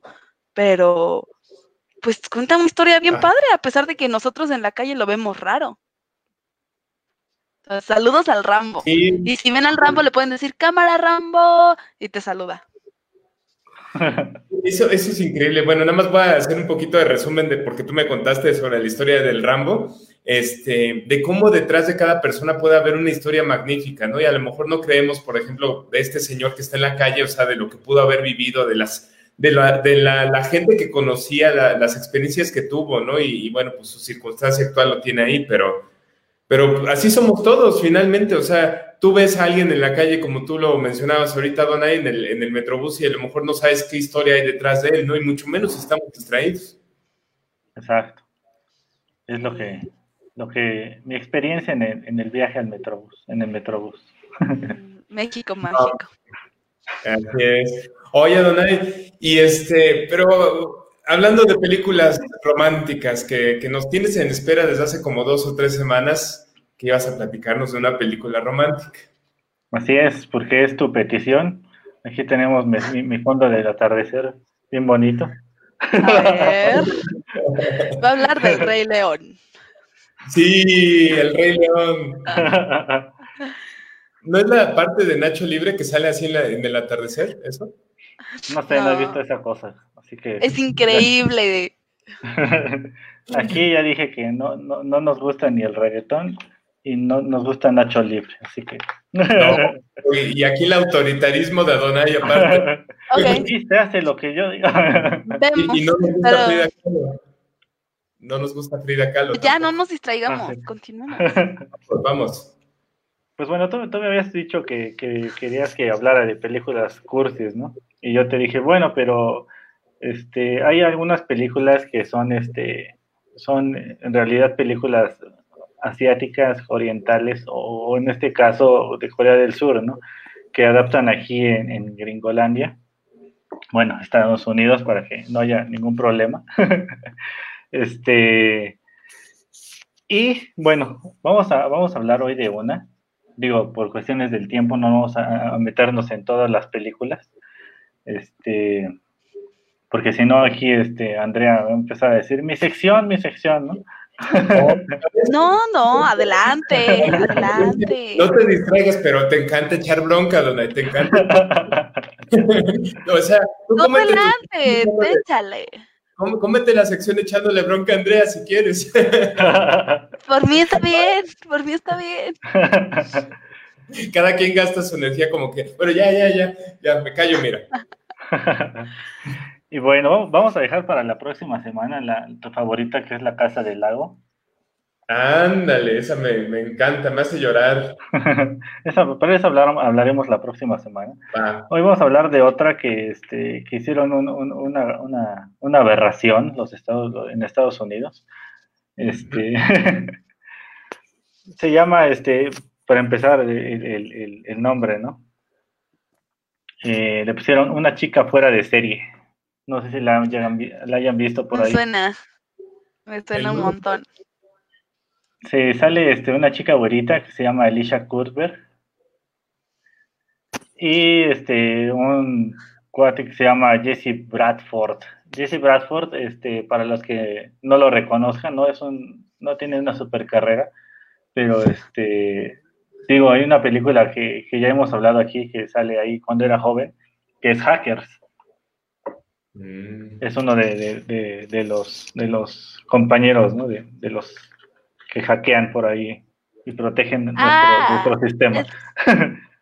My Sassy Girl. Exacto. Así se llama, así se llaman las dos, My Sassy Girl. Pero en español le pusieron una chica fuera de serie y la otra pues es mi chica descarada, La versión original. bueno. y, va más con el, con la temática, ¿no? Pero bueno, ¿de qué demonios va esto? es este una película, uh, ¿cómo decirlo? Sí es, sí es este, cursi, pero tiene, tiene un trasfondo, ¿no? Porque aquí este, lo, vamos a hablar primero de la, de la versión este, original, que es la de Corea del Sur. Este, uno, la, la, la mujer, la, la protagonista no, nunca dicen su nombre, ¿no? O sea que siempre va a ser, este, pues, chica, ¿no? Ajá. Este, y bueno, aquí, este, pues se supone que es, una... Eh, empieza la película como que este cuate está en, el metro, digo, no empieza ahí, pero pues ahí empiezan a conocerse, ¿no? Este, y ve a una chava que está como que medio pasadita de copas y está así como en el metro, ¿no? Como, no en el metro, sino esperando el metro ya para caerse a las vías, pues, ¿no? Está como que yéndose este, pues ya la salva, ¿no? Y este, digo, aquí empiezan este, una escena un poquito asquerosa porque, pues, sabes, cuando estás ebrio, pues tiendes a, tiendes a, a, sacarlo, a sacarlo de adentro, ¿no? no. Regurgitar. A regurgitar. y, y, pues bueno, ¿no? El, este, la cosa es que, La cosa es que, digo, no les voy a contar todo, todo, todo el relajo, ¿no? Pero la cosa es que ahí en el metro piensan que ella es la novia de este cuate, ¿no? Y este, y este cuate, pues, por, por, por digamos, ayudarla y no, no abandonarla ahí, este, pues, decide, pues, llevársela, ¿no? Pero la, la, el problema es que la lleva a un hotel. La cosa es que, bueno, ¿A qué este se te ocurre? O sea, nunca nadie en la vida y él, güey, me voy a llevar una, una chava que está súper borracho en un hotel. o sea. Una, bueno, la cosa es que, una, el problema es que no sabes dónde vive. Otra, él vive con sus papás y pues sus papás son así como que su mamá lo, golpea, ¿no? Cada, rato y dice, mi mamá siempre me pega cuando llego este, después de, de, una noche, siempre me pega con lo primero que tiene en la mano, ¿no? Así dice él, ¿no? y este, bueno, la cosa es que pues e, e, eh, ella le vomita encima y pues se la lleva a, a, un hotel, ¿no? Para, para, resguardarla, ¿no? Y en buen plan, aquí este cuate, digamos que este, todavía, digamos que es de las pocas, de los pocos hombres honestos que la llevan a este, en buen plan, ¿no? Para resguardarla en una situación así. Este, y pues ya, ¿no? La cosa es que el problema es que contesta su teléfono de ella, ¿no? Y este, y pues empieza aquí el problema porque dicen, ¿tú quién eres y por qué contestaste el teléfono? ¿no? Y él les dice, no, pues es que ella estaba, estaba este, en malas condiciones y pues está en tal lugar, ¿no? La cosa es que de repente llega la policía y pues se lo llevan preso, ¿no? pues sí. Pues es que, cómo no. O sea, sí. Y ahí empiezan un, montón de broncas, ¿no? Porque pues, eh, eh, este, digamos, que se vuelven a encontrar y, y pues lo trata mal, ¿no? la chica. Este, digo, ya, ya sabiendo que la llevó en buen plano, pero pues el problema es que se vuelve a emborrachar y la vuelve, se la tiene que llevar otra vez, ¿no? y así van pasando situaciones bien extrañas, ¿no? Pero, pero ambos. Eso se vuelve aún peor. pero aquí está el problema, o sea, ella, ella toma porque, pues, quiere, tiene un problema, ¿no? Este, emocional. Ajá. Y es como que está tratando de solucionar su problema emocional. Ya saben que muchos lo canalizan de diferentes maneras, unas, unas personas lo canalizan de mala manera, ¿no? Y pues creo que es su caso, ¿no? Y aquí este cuate pues se da cuenta este, que la quiere ayudar, ¿no? Ajá. Quiere ayudarla a superar su, su, su, su problema, ¿no? Y pues para eso, pues tiene que soportar un montón de cosas porque la chava está medio loquilla, ¿no? para eso, este, pues ella quiere ser guionista, ¿no? Y siempre le está entregando este un montón de, de, guiones, ¿no? Ahora lee este, ¿no? Ahora lee este, ¿no? Pues puras películas malas, ¿no? Este, porque dice, que no le gustan las películas cursis. Ajá. Porque pues prefiere algo más de acción, ¿no? Ajá. Pues ya, ¿no? La cosa es que esta película está como que dividida en, en digamos, tres partes que es este, cómo se conocieron y cómo iban así este, formando su, su relación, ¿no? Pero pues por ciertos problemas que no voy a decir aquí para que este, no, no, no arruinar la película, ya aunque me hagas esa cara, Andrea, pues no voy a decir este, Lo que me encanta es que ustedes cuando se conocieron en persona no se pelearon como yo esperaba que se pelearan como ahorita. es que desespera, desespera trabajar con él y que no te dé todos los chismes qué manchada, qué manchada. Ya, bueno, pero ya sigue. Bueno, el es que este, por, por ciertas circunstancias, pues se tienen que separar, ¿no? La cosa es que, este, pues él piensa que terminaron su, su relación, no relación, porque en sí jamás dijeron, pues estamos juntos. O sea, espera, pues sí se daban sus besitos. No. Este, Si quieren ver películas, o sea, tienen que ver, si, van a ver esta película de Corea del Sur, tienen que entender que no hay nada de nada, ¿no? Oye, sí es cierto, eso es cultural. En las series ni siquiera se dan un beso hasta que están casados ya, casi. Bueno, aquí tengo un comentario extra, ¿no? Están las dos partes, que es este, el, por así decirlo, poner todo bien puro. Y están las otras películas y las otras series, que son un poquito más subidas de tono y, este, y ahí se ven como que ciertas problemáticas culturales que tienen allá, ¿no? O sea, no todo es color de rosa como lo pintan. Este, y en las otras películas, que por cierto pronto hablaré de una que, quieren hacer un remake también. Pero bueno, luego les cuento esa. Pero bueno, las vacas vaqueras, ¿no? No. este, les digo, en esta película no van a ver este, de esos como que romances apasionados, ¿no? Es más algo como saber que lo quieres y demostrárselo no, no, no físicamente, sino es como que algo más, más, más mental, ¿no? Más de miradas, más así. Pero más, o sea, ¿cómo va a haber, por ejemplo, un sintonía de amor sin, sin el beso que se llegan a dar? O, bueno, ya estoy spoileando la película. ¿Cómo va a haber sintonía de amor sin esas miradas y ese flujo de. Claro que lo hay. No tienes que quedarte con alguien para que te guste. Ah, bueno. y bueno, hasta aquí, este, bueno, eh, eh, en, la, segunda parte, podría decirse, porque es una película que dura dos horas con 16 minutos más o menos. Este... me echa casi la lista de Schindler. Oye, pero, me vas a quitar la sección con preguntas, ¿eh, Adonai, al rato. pero bueno, este, en la segunda parte es como que un reencuentro, ¿no? que este, se reencuentran y ya pasaron, pasó cierto tiempo, no especifican así como que mucho, este, y pues ya siguen, siguen con sus problemas, ¿no? De que somos, no somos, ¿no? digo, no les voy a adelantar mucho, pero este, ahí es como que un poquito más, ella como que se enfrenta un poquito más a, su, su, problema emocional, pero como no lo ha superado, pues ahí llegan a otra conclusión, ¿no? Este, digo, ella, ya está convencida de que, lo, de que sí lo quiere, ¿no? Pero como no ha superado lo que trae en su, en su corazoncito, por así decirlo, este, pues le dice, ¿no? O sea, es que no puedo estar todavía con una, en una relación contigo porque no he superado mi problema, ¿no? Por así decirlo. Ajá. Este, ahorita dejamos la lista de las películas. Digo que ya nos está poniendo aquí el, comentario. ¿Quieres en el, en el texto del Facebook Live ahí ponerles la lista de lo que estamos recomendando? Ajá, ahorita se las ponemos ahí. Este. Y pues bueno, este. Eh, después, pues se deciden separar otra vez y es aquí donde viene como que la, una diferencia muy, muy grande con la otra película, que ahorita llegamos a ese punto, ¿no?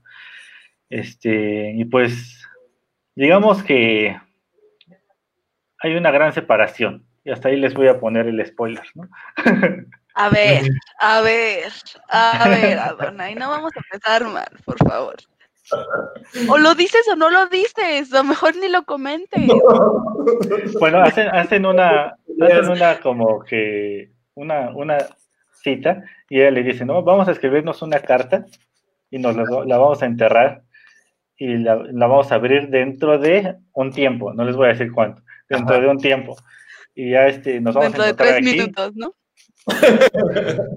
no, ya les dicen, nos vamos a encontrar aquí, por eso estaba el, el, árbol acá atrás, porque se supone que se iban a ver en, un ah. arbolito. este... de tanto tiempo que pasó. y pues bueno, hasta aquí es la, esta es la película de Corea del Sur. Este, mm. Ahorita vamos a hablar como que un poquito de las diferencias, pero la, la otra película de, de, la de Estados Unidos, pues no, no, no es como que muy recomendada. Digo, si quieren verla, van a ver este, todas las diferencias y cómo manejaron las situaciones. Este, no está de más si, si tienen la curiosidad de verla. Este, uno aquí, la protagonista, pues sí tiene nombre. Se llama Jordan. Este, el papel es de Elisha Cuthbert. Este, Daniel, sí, hay pelea, hay pelea. Ya sabes, aquí siempre hay pelea. Este, pero, pues bueno, Elisha Kurber ya nos ha dejado como que a, muchos este, adolescentes que crecimos con, las películas de, esas extrañas. La chica de al lado, no sé si, se acuerdan de esa película. Eh, The Girl Next Door, algo así, ¿no? Ajá. bueno, pues ella es este, la protagonista de aquí.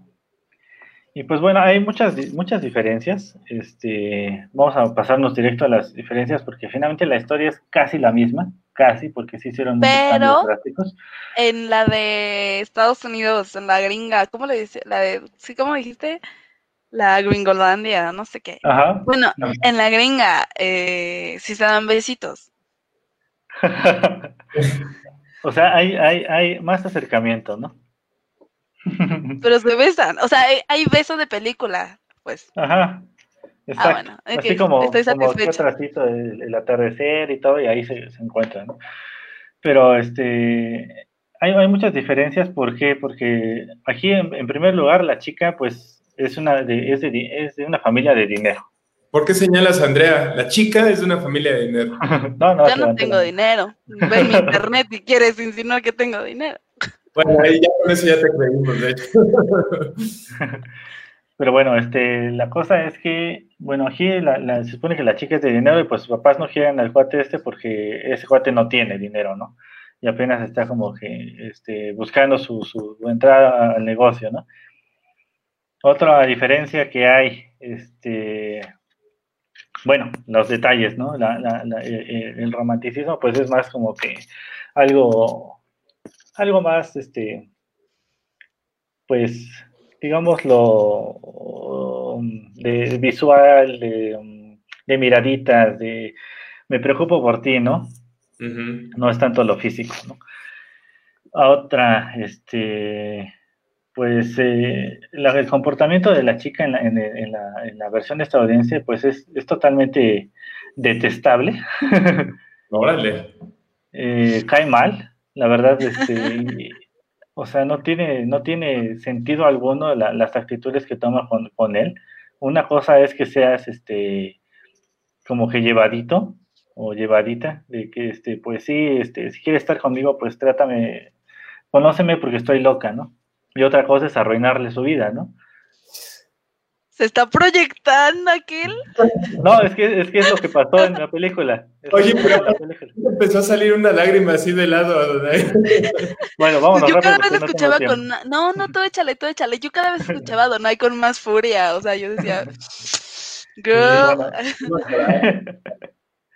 y sí, este, pues ahí tienen, este, te digo, muchos problemas con, con eso porque eh, no sé, en la película estadounidense le cambiaron totalmente la, personalidad, o sea, en la otra es, es un descaro de, este, pues es, es, llevada, ¿no? Así se lleva ella con, él.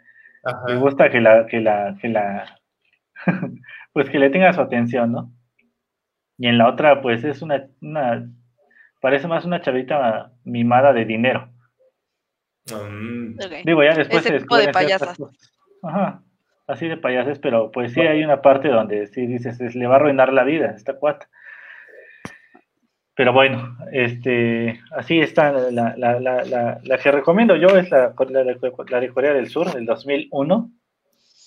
La otra... ¿La de 2001? La de 2001 es My Sassy Gear. My del, del 2001. Es difícil de encontrar, muy difícil de encontrar, así que les digo de una vez, está en YouTube. este, y la otra, pues es del 2008, está en Amazon Prime, este, hasta donde yo sé, no sé si ya la hayan quitado. ¿Cómo, cómo se llama la norteamericana? La norteamericana es este, una chica fuera de serie, creo que así la encuentran en Prime, este, del 2008. Esa es por si les da curiosidad ver qué, qué, hicieron, ¿no? Pero les recomiendo que primero vean este, la de Corea del Sur, este, para que tengan como que un poquito de, de, bueno, vean la diferencia, más que nada, ¿no? Vean la original primero, que es la, la, historia completa, por así decirlo, y después vean lo que, lo que hicieron en Estados Unidos. Y algo parecido con lo que platicaba la semana pasada con agua oscura o agua negra, este, turbia. No sé cómo las traducen luego al español castellano. Agua turbia. Agua de canal, ¿no? La que sale la presa Marín. Este, pero bueno, Adonai, este, entonces nos pones la lista, por favor, en el, en el Facebook para, para quien la quiera este, tomar. No va con links de descarga, porque esos este, los pone por ahí este, seguramente Daniel Martínez, que, que nos está viendo. va a preguntar por esos, pero bueno, Sí, nos vamos, vamos a editar este, esta transmisión que, está, que estamos ahorita en vivo.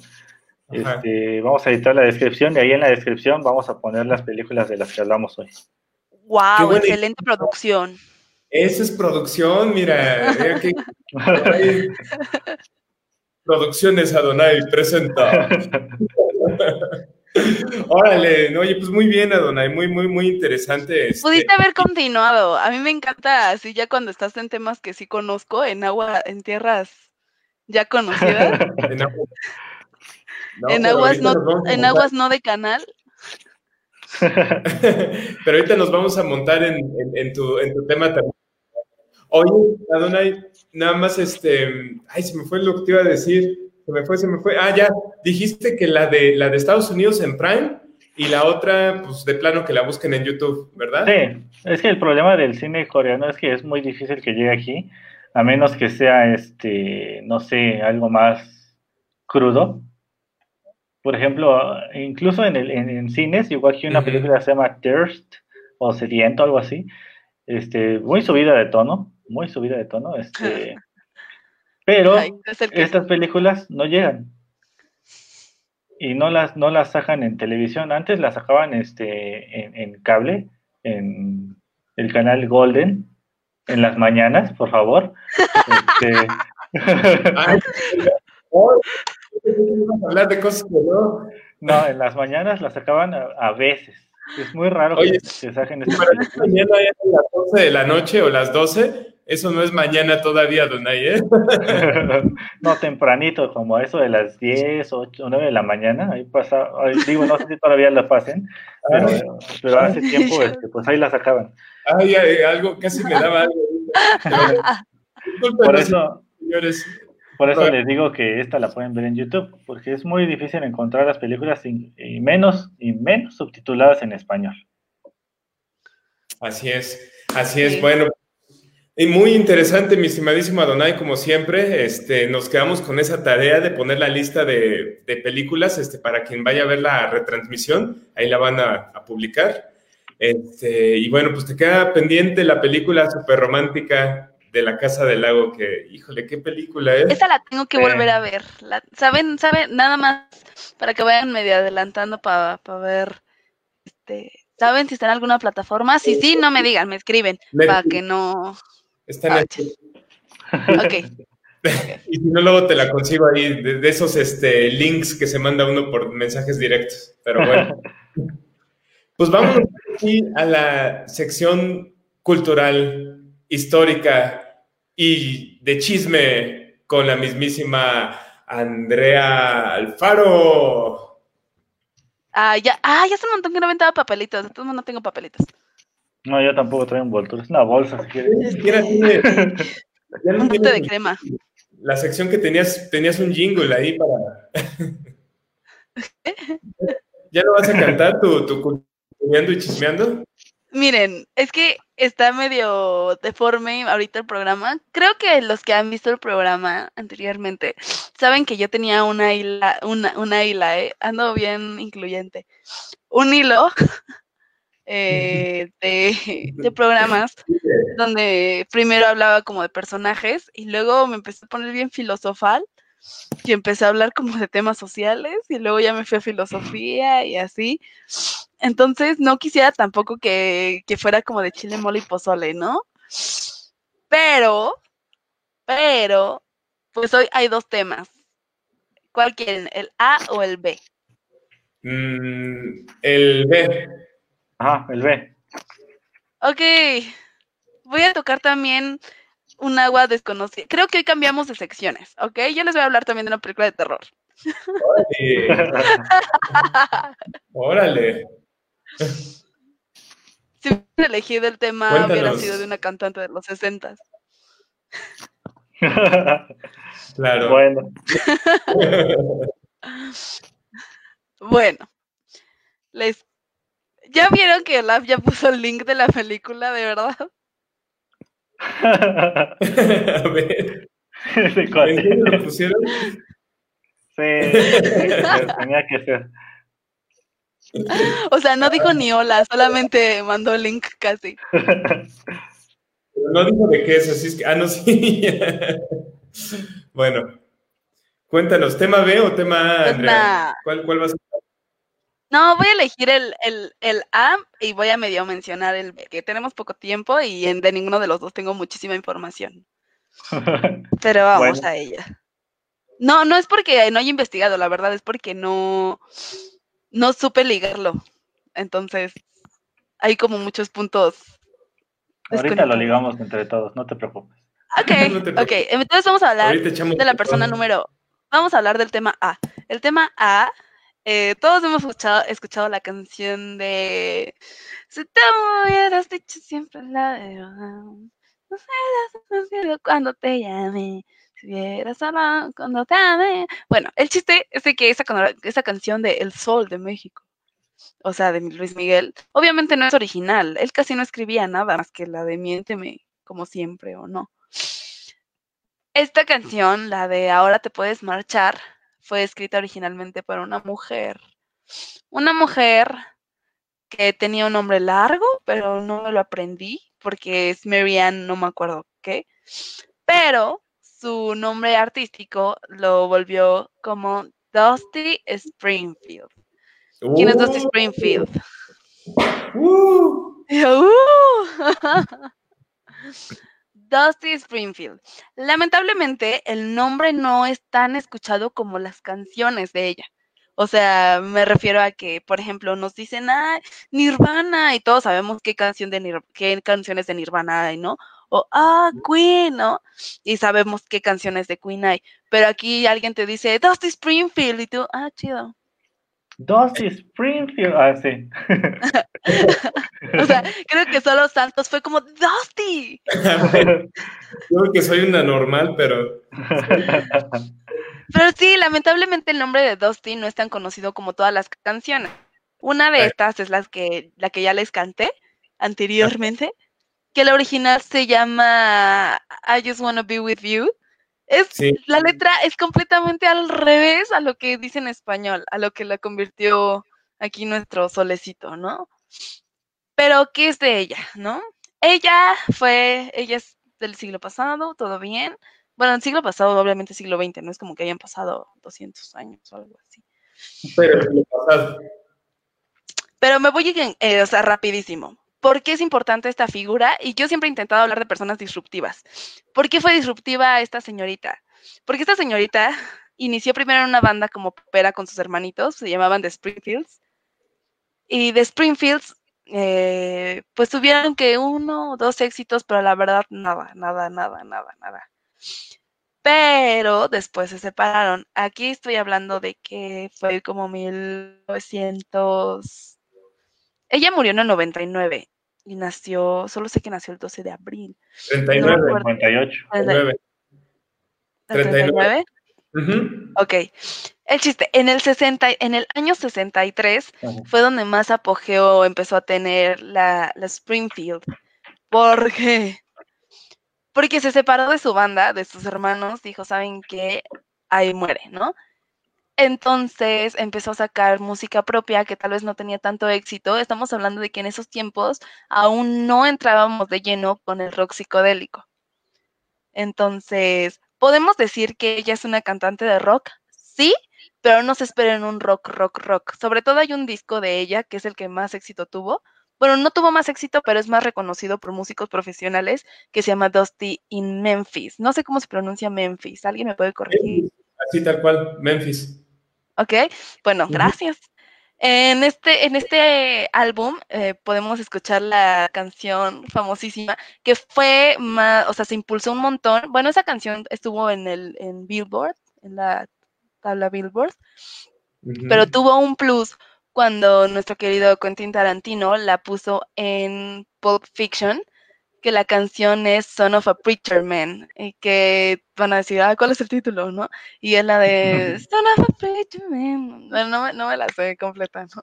Pero todos la hemos escuchado, pero casi nadie sabía que era de, de Dusty, ¿no? Y cuál es todo el trabajo previo de Dusty.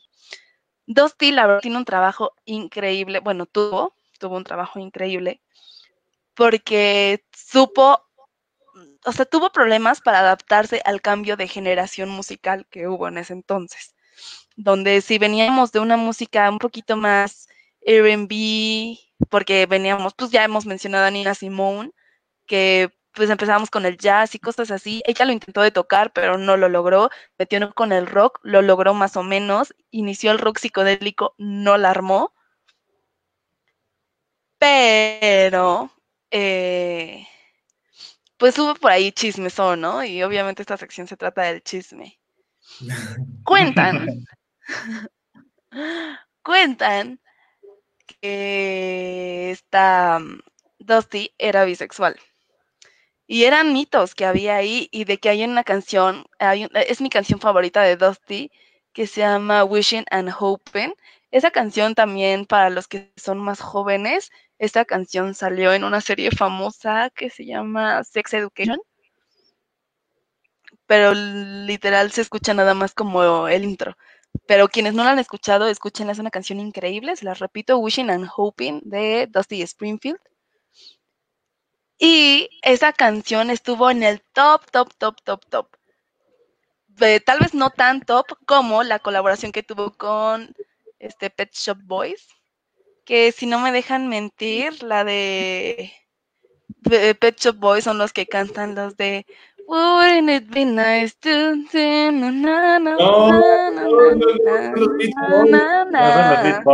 por favor. ¿Qué son? No, nada que ver. Discúlpame. Pero son boys también, ¿no? Ya, lo que pasa es que los Beach Boys son contemporáneos de Dustin Springfield, o sea, son de los 60. Ah, Beach Boys. Yo Pet Shop Boys, son los de Macho Men, ¿no? eh, sí, no, esos son los de los de New York City Boy y todo eso. La de YMCA. No, claro que me acuerdo, perdónenme. Siempre los confundo horrible, siempre los confundo horrible el título. Ese es otro. ¿Me perdonan?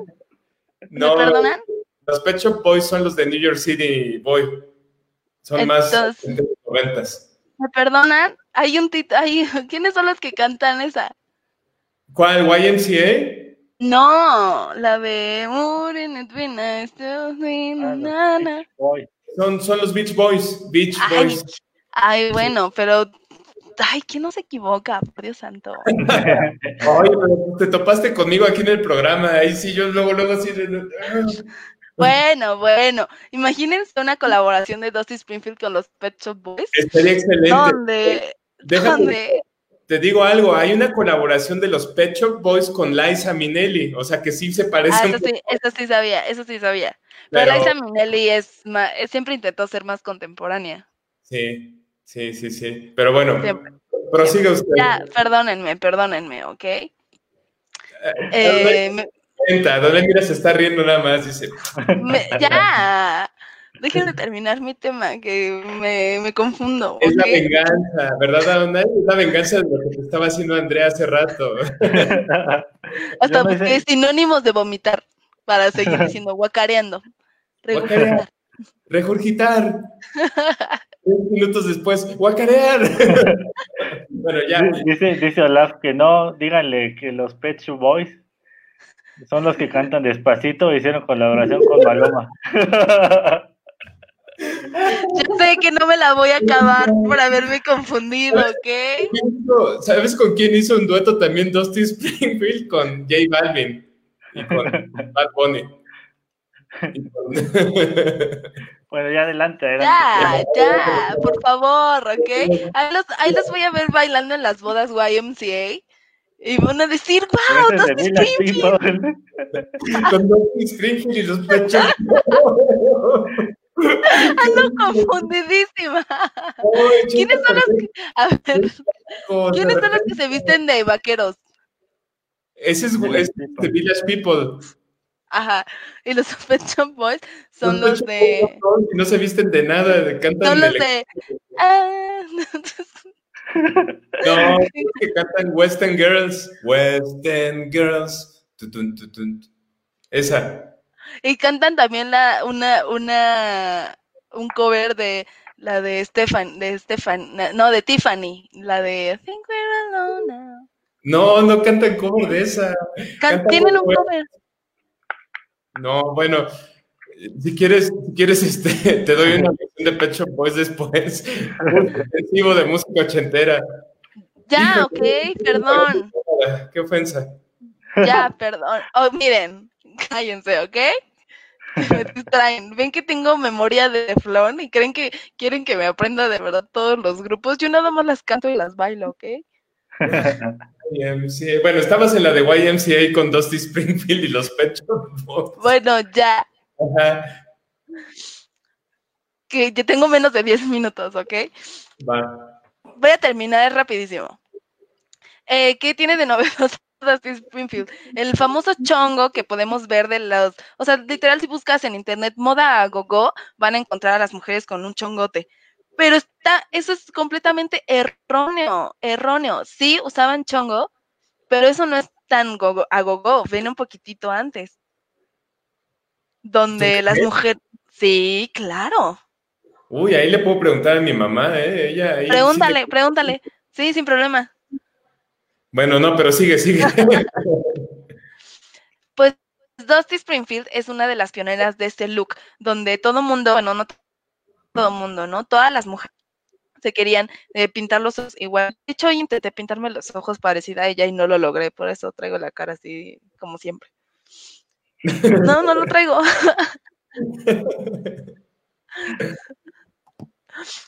y ella tenía un chongote y esto significa que fue la pionera de la corriente mod. mod como moderno, donde, la, donde fue el cambio generacional de cambio de vestimenta, de cambio de cultura, donde los hombres empezaron a, a, usar pantalones más ajustados y quieran o no, eso era un poquito de rebelión de los hombres, porque los hombres no ocupaban pantalones ajustados. Más que, por ejemplo, teníamos a Elvis, que sí rompía eso y decía, me va a poner unos leggings, ¿no? Que prácticamente. pero, pero acampanaditos. Pero este, este, bueno, ella fue pionera del mod. Después esta mujer se empezó a crear, pues la verdad se volvió medio decadente en su música, porque cada vez intentaba, no, no pudo adaptarse tanto al cambio de música que hubo, ¿no? Cuando ya teníamos artistazas como Janis Joplin, Cher. Es que Cher está en todos los, todos los siglos, aplica Cher, entonces. Sí, la verdad es que sí. es temporal ella. Pues Cher, incluso Ava, este, pues ya traían otra, otra onda completamente, o sea, de verdad ya traían otra onda y ella simplemente no lo logró. Tiene un montón de álbumes que pues tuvieron que, mm, no sé, poquitas reproducciones, no, no lograban a, calificar para algún premio o algo así. Y al final, pues ella murió de cáncer, pero murió de cáncer siendo abiertamente homosexual teniendo una relación por años con una tenista llamada Billy o Ginny o algo así. Billy, estoy segura que Billy. Y tuvieron un amorío y se veían muy bonitas juntas al parecer, pero mucha gente la canceló en ese entonces porque decían, ay, si te pones ese chongo te vas a volver lesbiana. Híjole. Y afortunadamente, eh, bueno, si lo quiero si nos ponemos profundos por un minuto, es lo que ahorita mucha gente se queja de la apropiación cultural, creyendo que tomando un look físico de alguna u otra cultura o ismo, ismo se refieren a, vanguardias. Eh, creen que estás apropiándote de eso y que es malo, pero no. Si te quieres poner trenzas, ponte trenzas. Si te quieres poner un chongo, no te vas a volver lesbiana. Si te quieres rapar, no eres Cineto Connor, ¿ok? hay, un detallito ahí con la apropiación cultural, con, por ejemplo, con, los peinados de, de este que, utilizan las trencitas, ¿no? A las que son como rastas. No, las que son trencitas. Las que son como hiladas. Ajá, es que el problema es que aquí pues, estaban hablando de cuando era el esclavismo de, de, este, de, los, de los de raza negra en Estados Unidos, porque este, finalmente eh, eh, lo, lo, que ellos reclaman es que los blancos no pueden utilizarlo. ¿Por qué? Porque este, el contexto de su peinado era que, por ejemplo, ellos escondían cosas en su cabello en, ese tiempo de esclavismo, comida, notas, algo. O sea, tienen una razón para hacer ese tipo de peinados. O sea, sí, lo entiendo, pero no se me hace, o sea, lo que veo muy mal es, por ejemplo, que las influencers se pongan esas trenzas, por ejemplo, y que lo pongan en el día de Black Lives Matter, ¿no? Ahí sí es una burla. Eso es ignorancia total, es ignorancia. ahí sí es una burla. Y por ejemplo, aquí sí voy a decir un nombre y voy a decir cancelen la. Bueno, no, no, no la cancelen. Yo no, yo no estoy a favor de la cancelación, pero por ejemplo, una canción famosísima de TikTok ahorita que se llama este,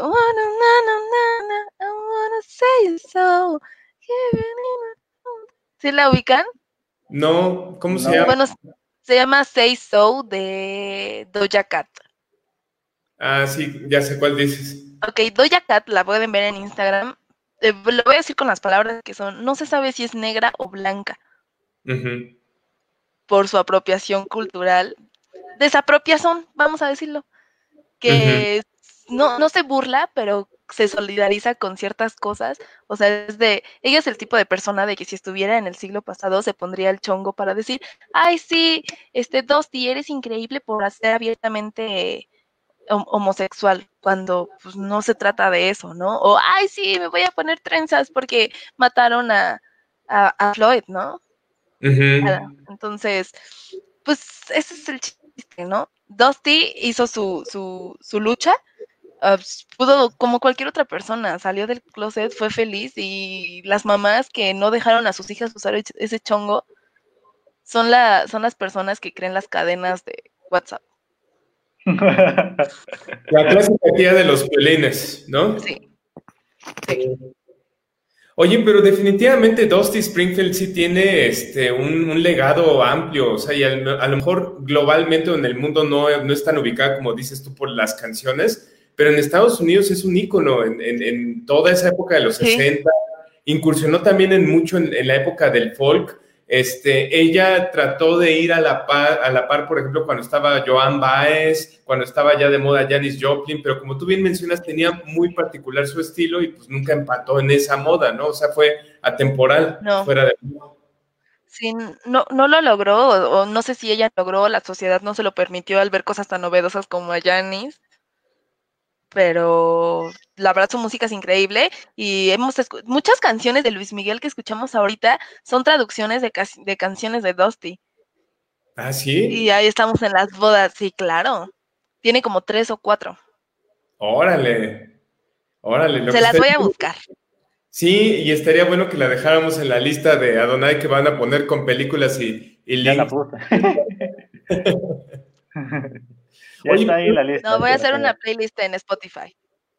y les voy a poner, les voy a decir, comparaciones de, de Luis Miguel con Dusty Springfield. Sí, bueno, para quien piense que Luis Miguel componía sus canciones o se las hacían él mismo, no, la verdad es que no, hay muchos temas que, que son de, por ejemplo, estos yo no sabía que eran de Dusty Springfield, pero hay algunos otros que le compuso David Foster, que era un compositor famoso de los 80. O sea, hay, hay, o sea, Luis Miguel nada más llegaba y cantaba, por favor, señora, no sé. Así, o sea, y sacaba los dientes y ya. Y ya. Pero, pues ya. Y así. Y ya. Entonces, este, pues mensaje, mmm, escuchen a Dusty Springfield. No se dejen llevar porque crean que una etiqueta o vestirse físicamente algo significa que que eres esa cosa. O sea, tú no eres los pantalones que te pones, ni el chongo con el que te peinas. Y no apoyen personas que se burlan de la apropiación cultural. Una cosa es apropiar para homenajear y otra cosa es apropiártelo para decir como soy el centro de atención, mírenme. Sí, no, y ahorita hay tantos falsos líderes de opinión como esto, ¿no? Tanta gente que no tiene ni la más remota idea de lo que está tratando de expresar, porque no tienen la cultura necesaria para, entender o empatizar con esas culturas, ¿no? Entonces, pues no sé, muy, muy buen mensaje ahí, sobre todo en, esta época de redes sociales y de tanto tiktokero y de tanto este, youtubero. ¿no? Que así les gusta que les digan, ¿no? ¿Cómo, perdón? Influencer, ya es que así les gusta que les digan. Youtuberos. sí, influencers. Sí, eso es todo, pues chicos.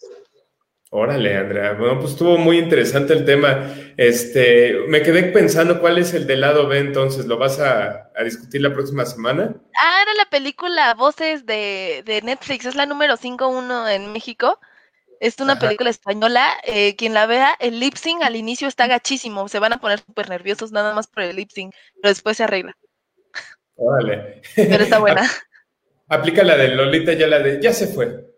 No, no, no, está rarísimo. O sea, primero está súper atrasado el audio, pero la verdad, como película de miedo, es buena, ¿no? Órale.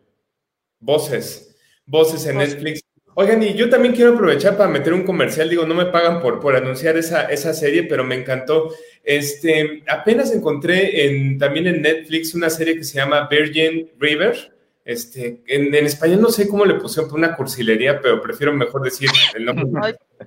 Virgin River se llama, es una serie que tiene dos temporadas hasta ahorita, es una serie romántica este, y tiene mensajes bonitos, son de esas series que lo, hacen sentir uno así como, como cuando está uno agripado y se toma un caldito de pollo, que lo reconforta.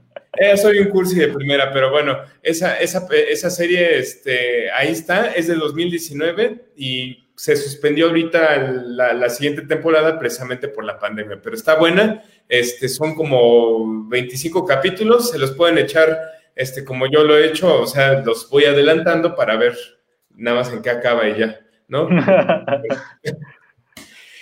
Así es. Bueno, pues se nos acabó el programa, fíjense, este...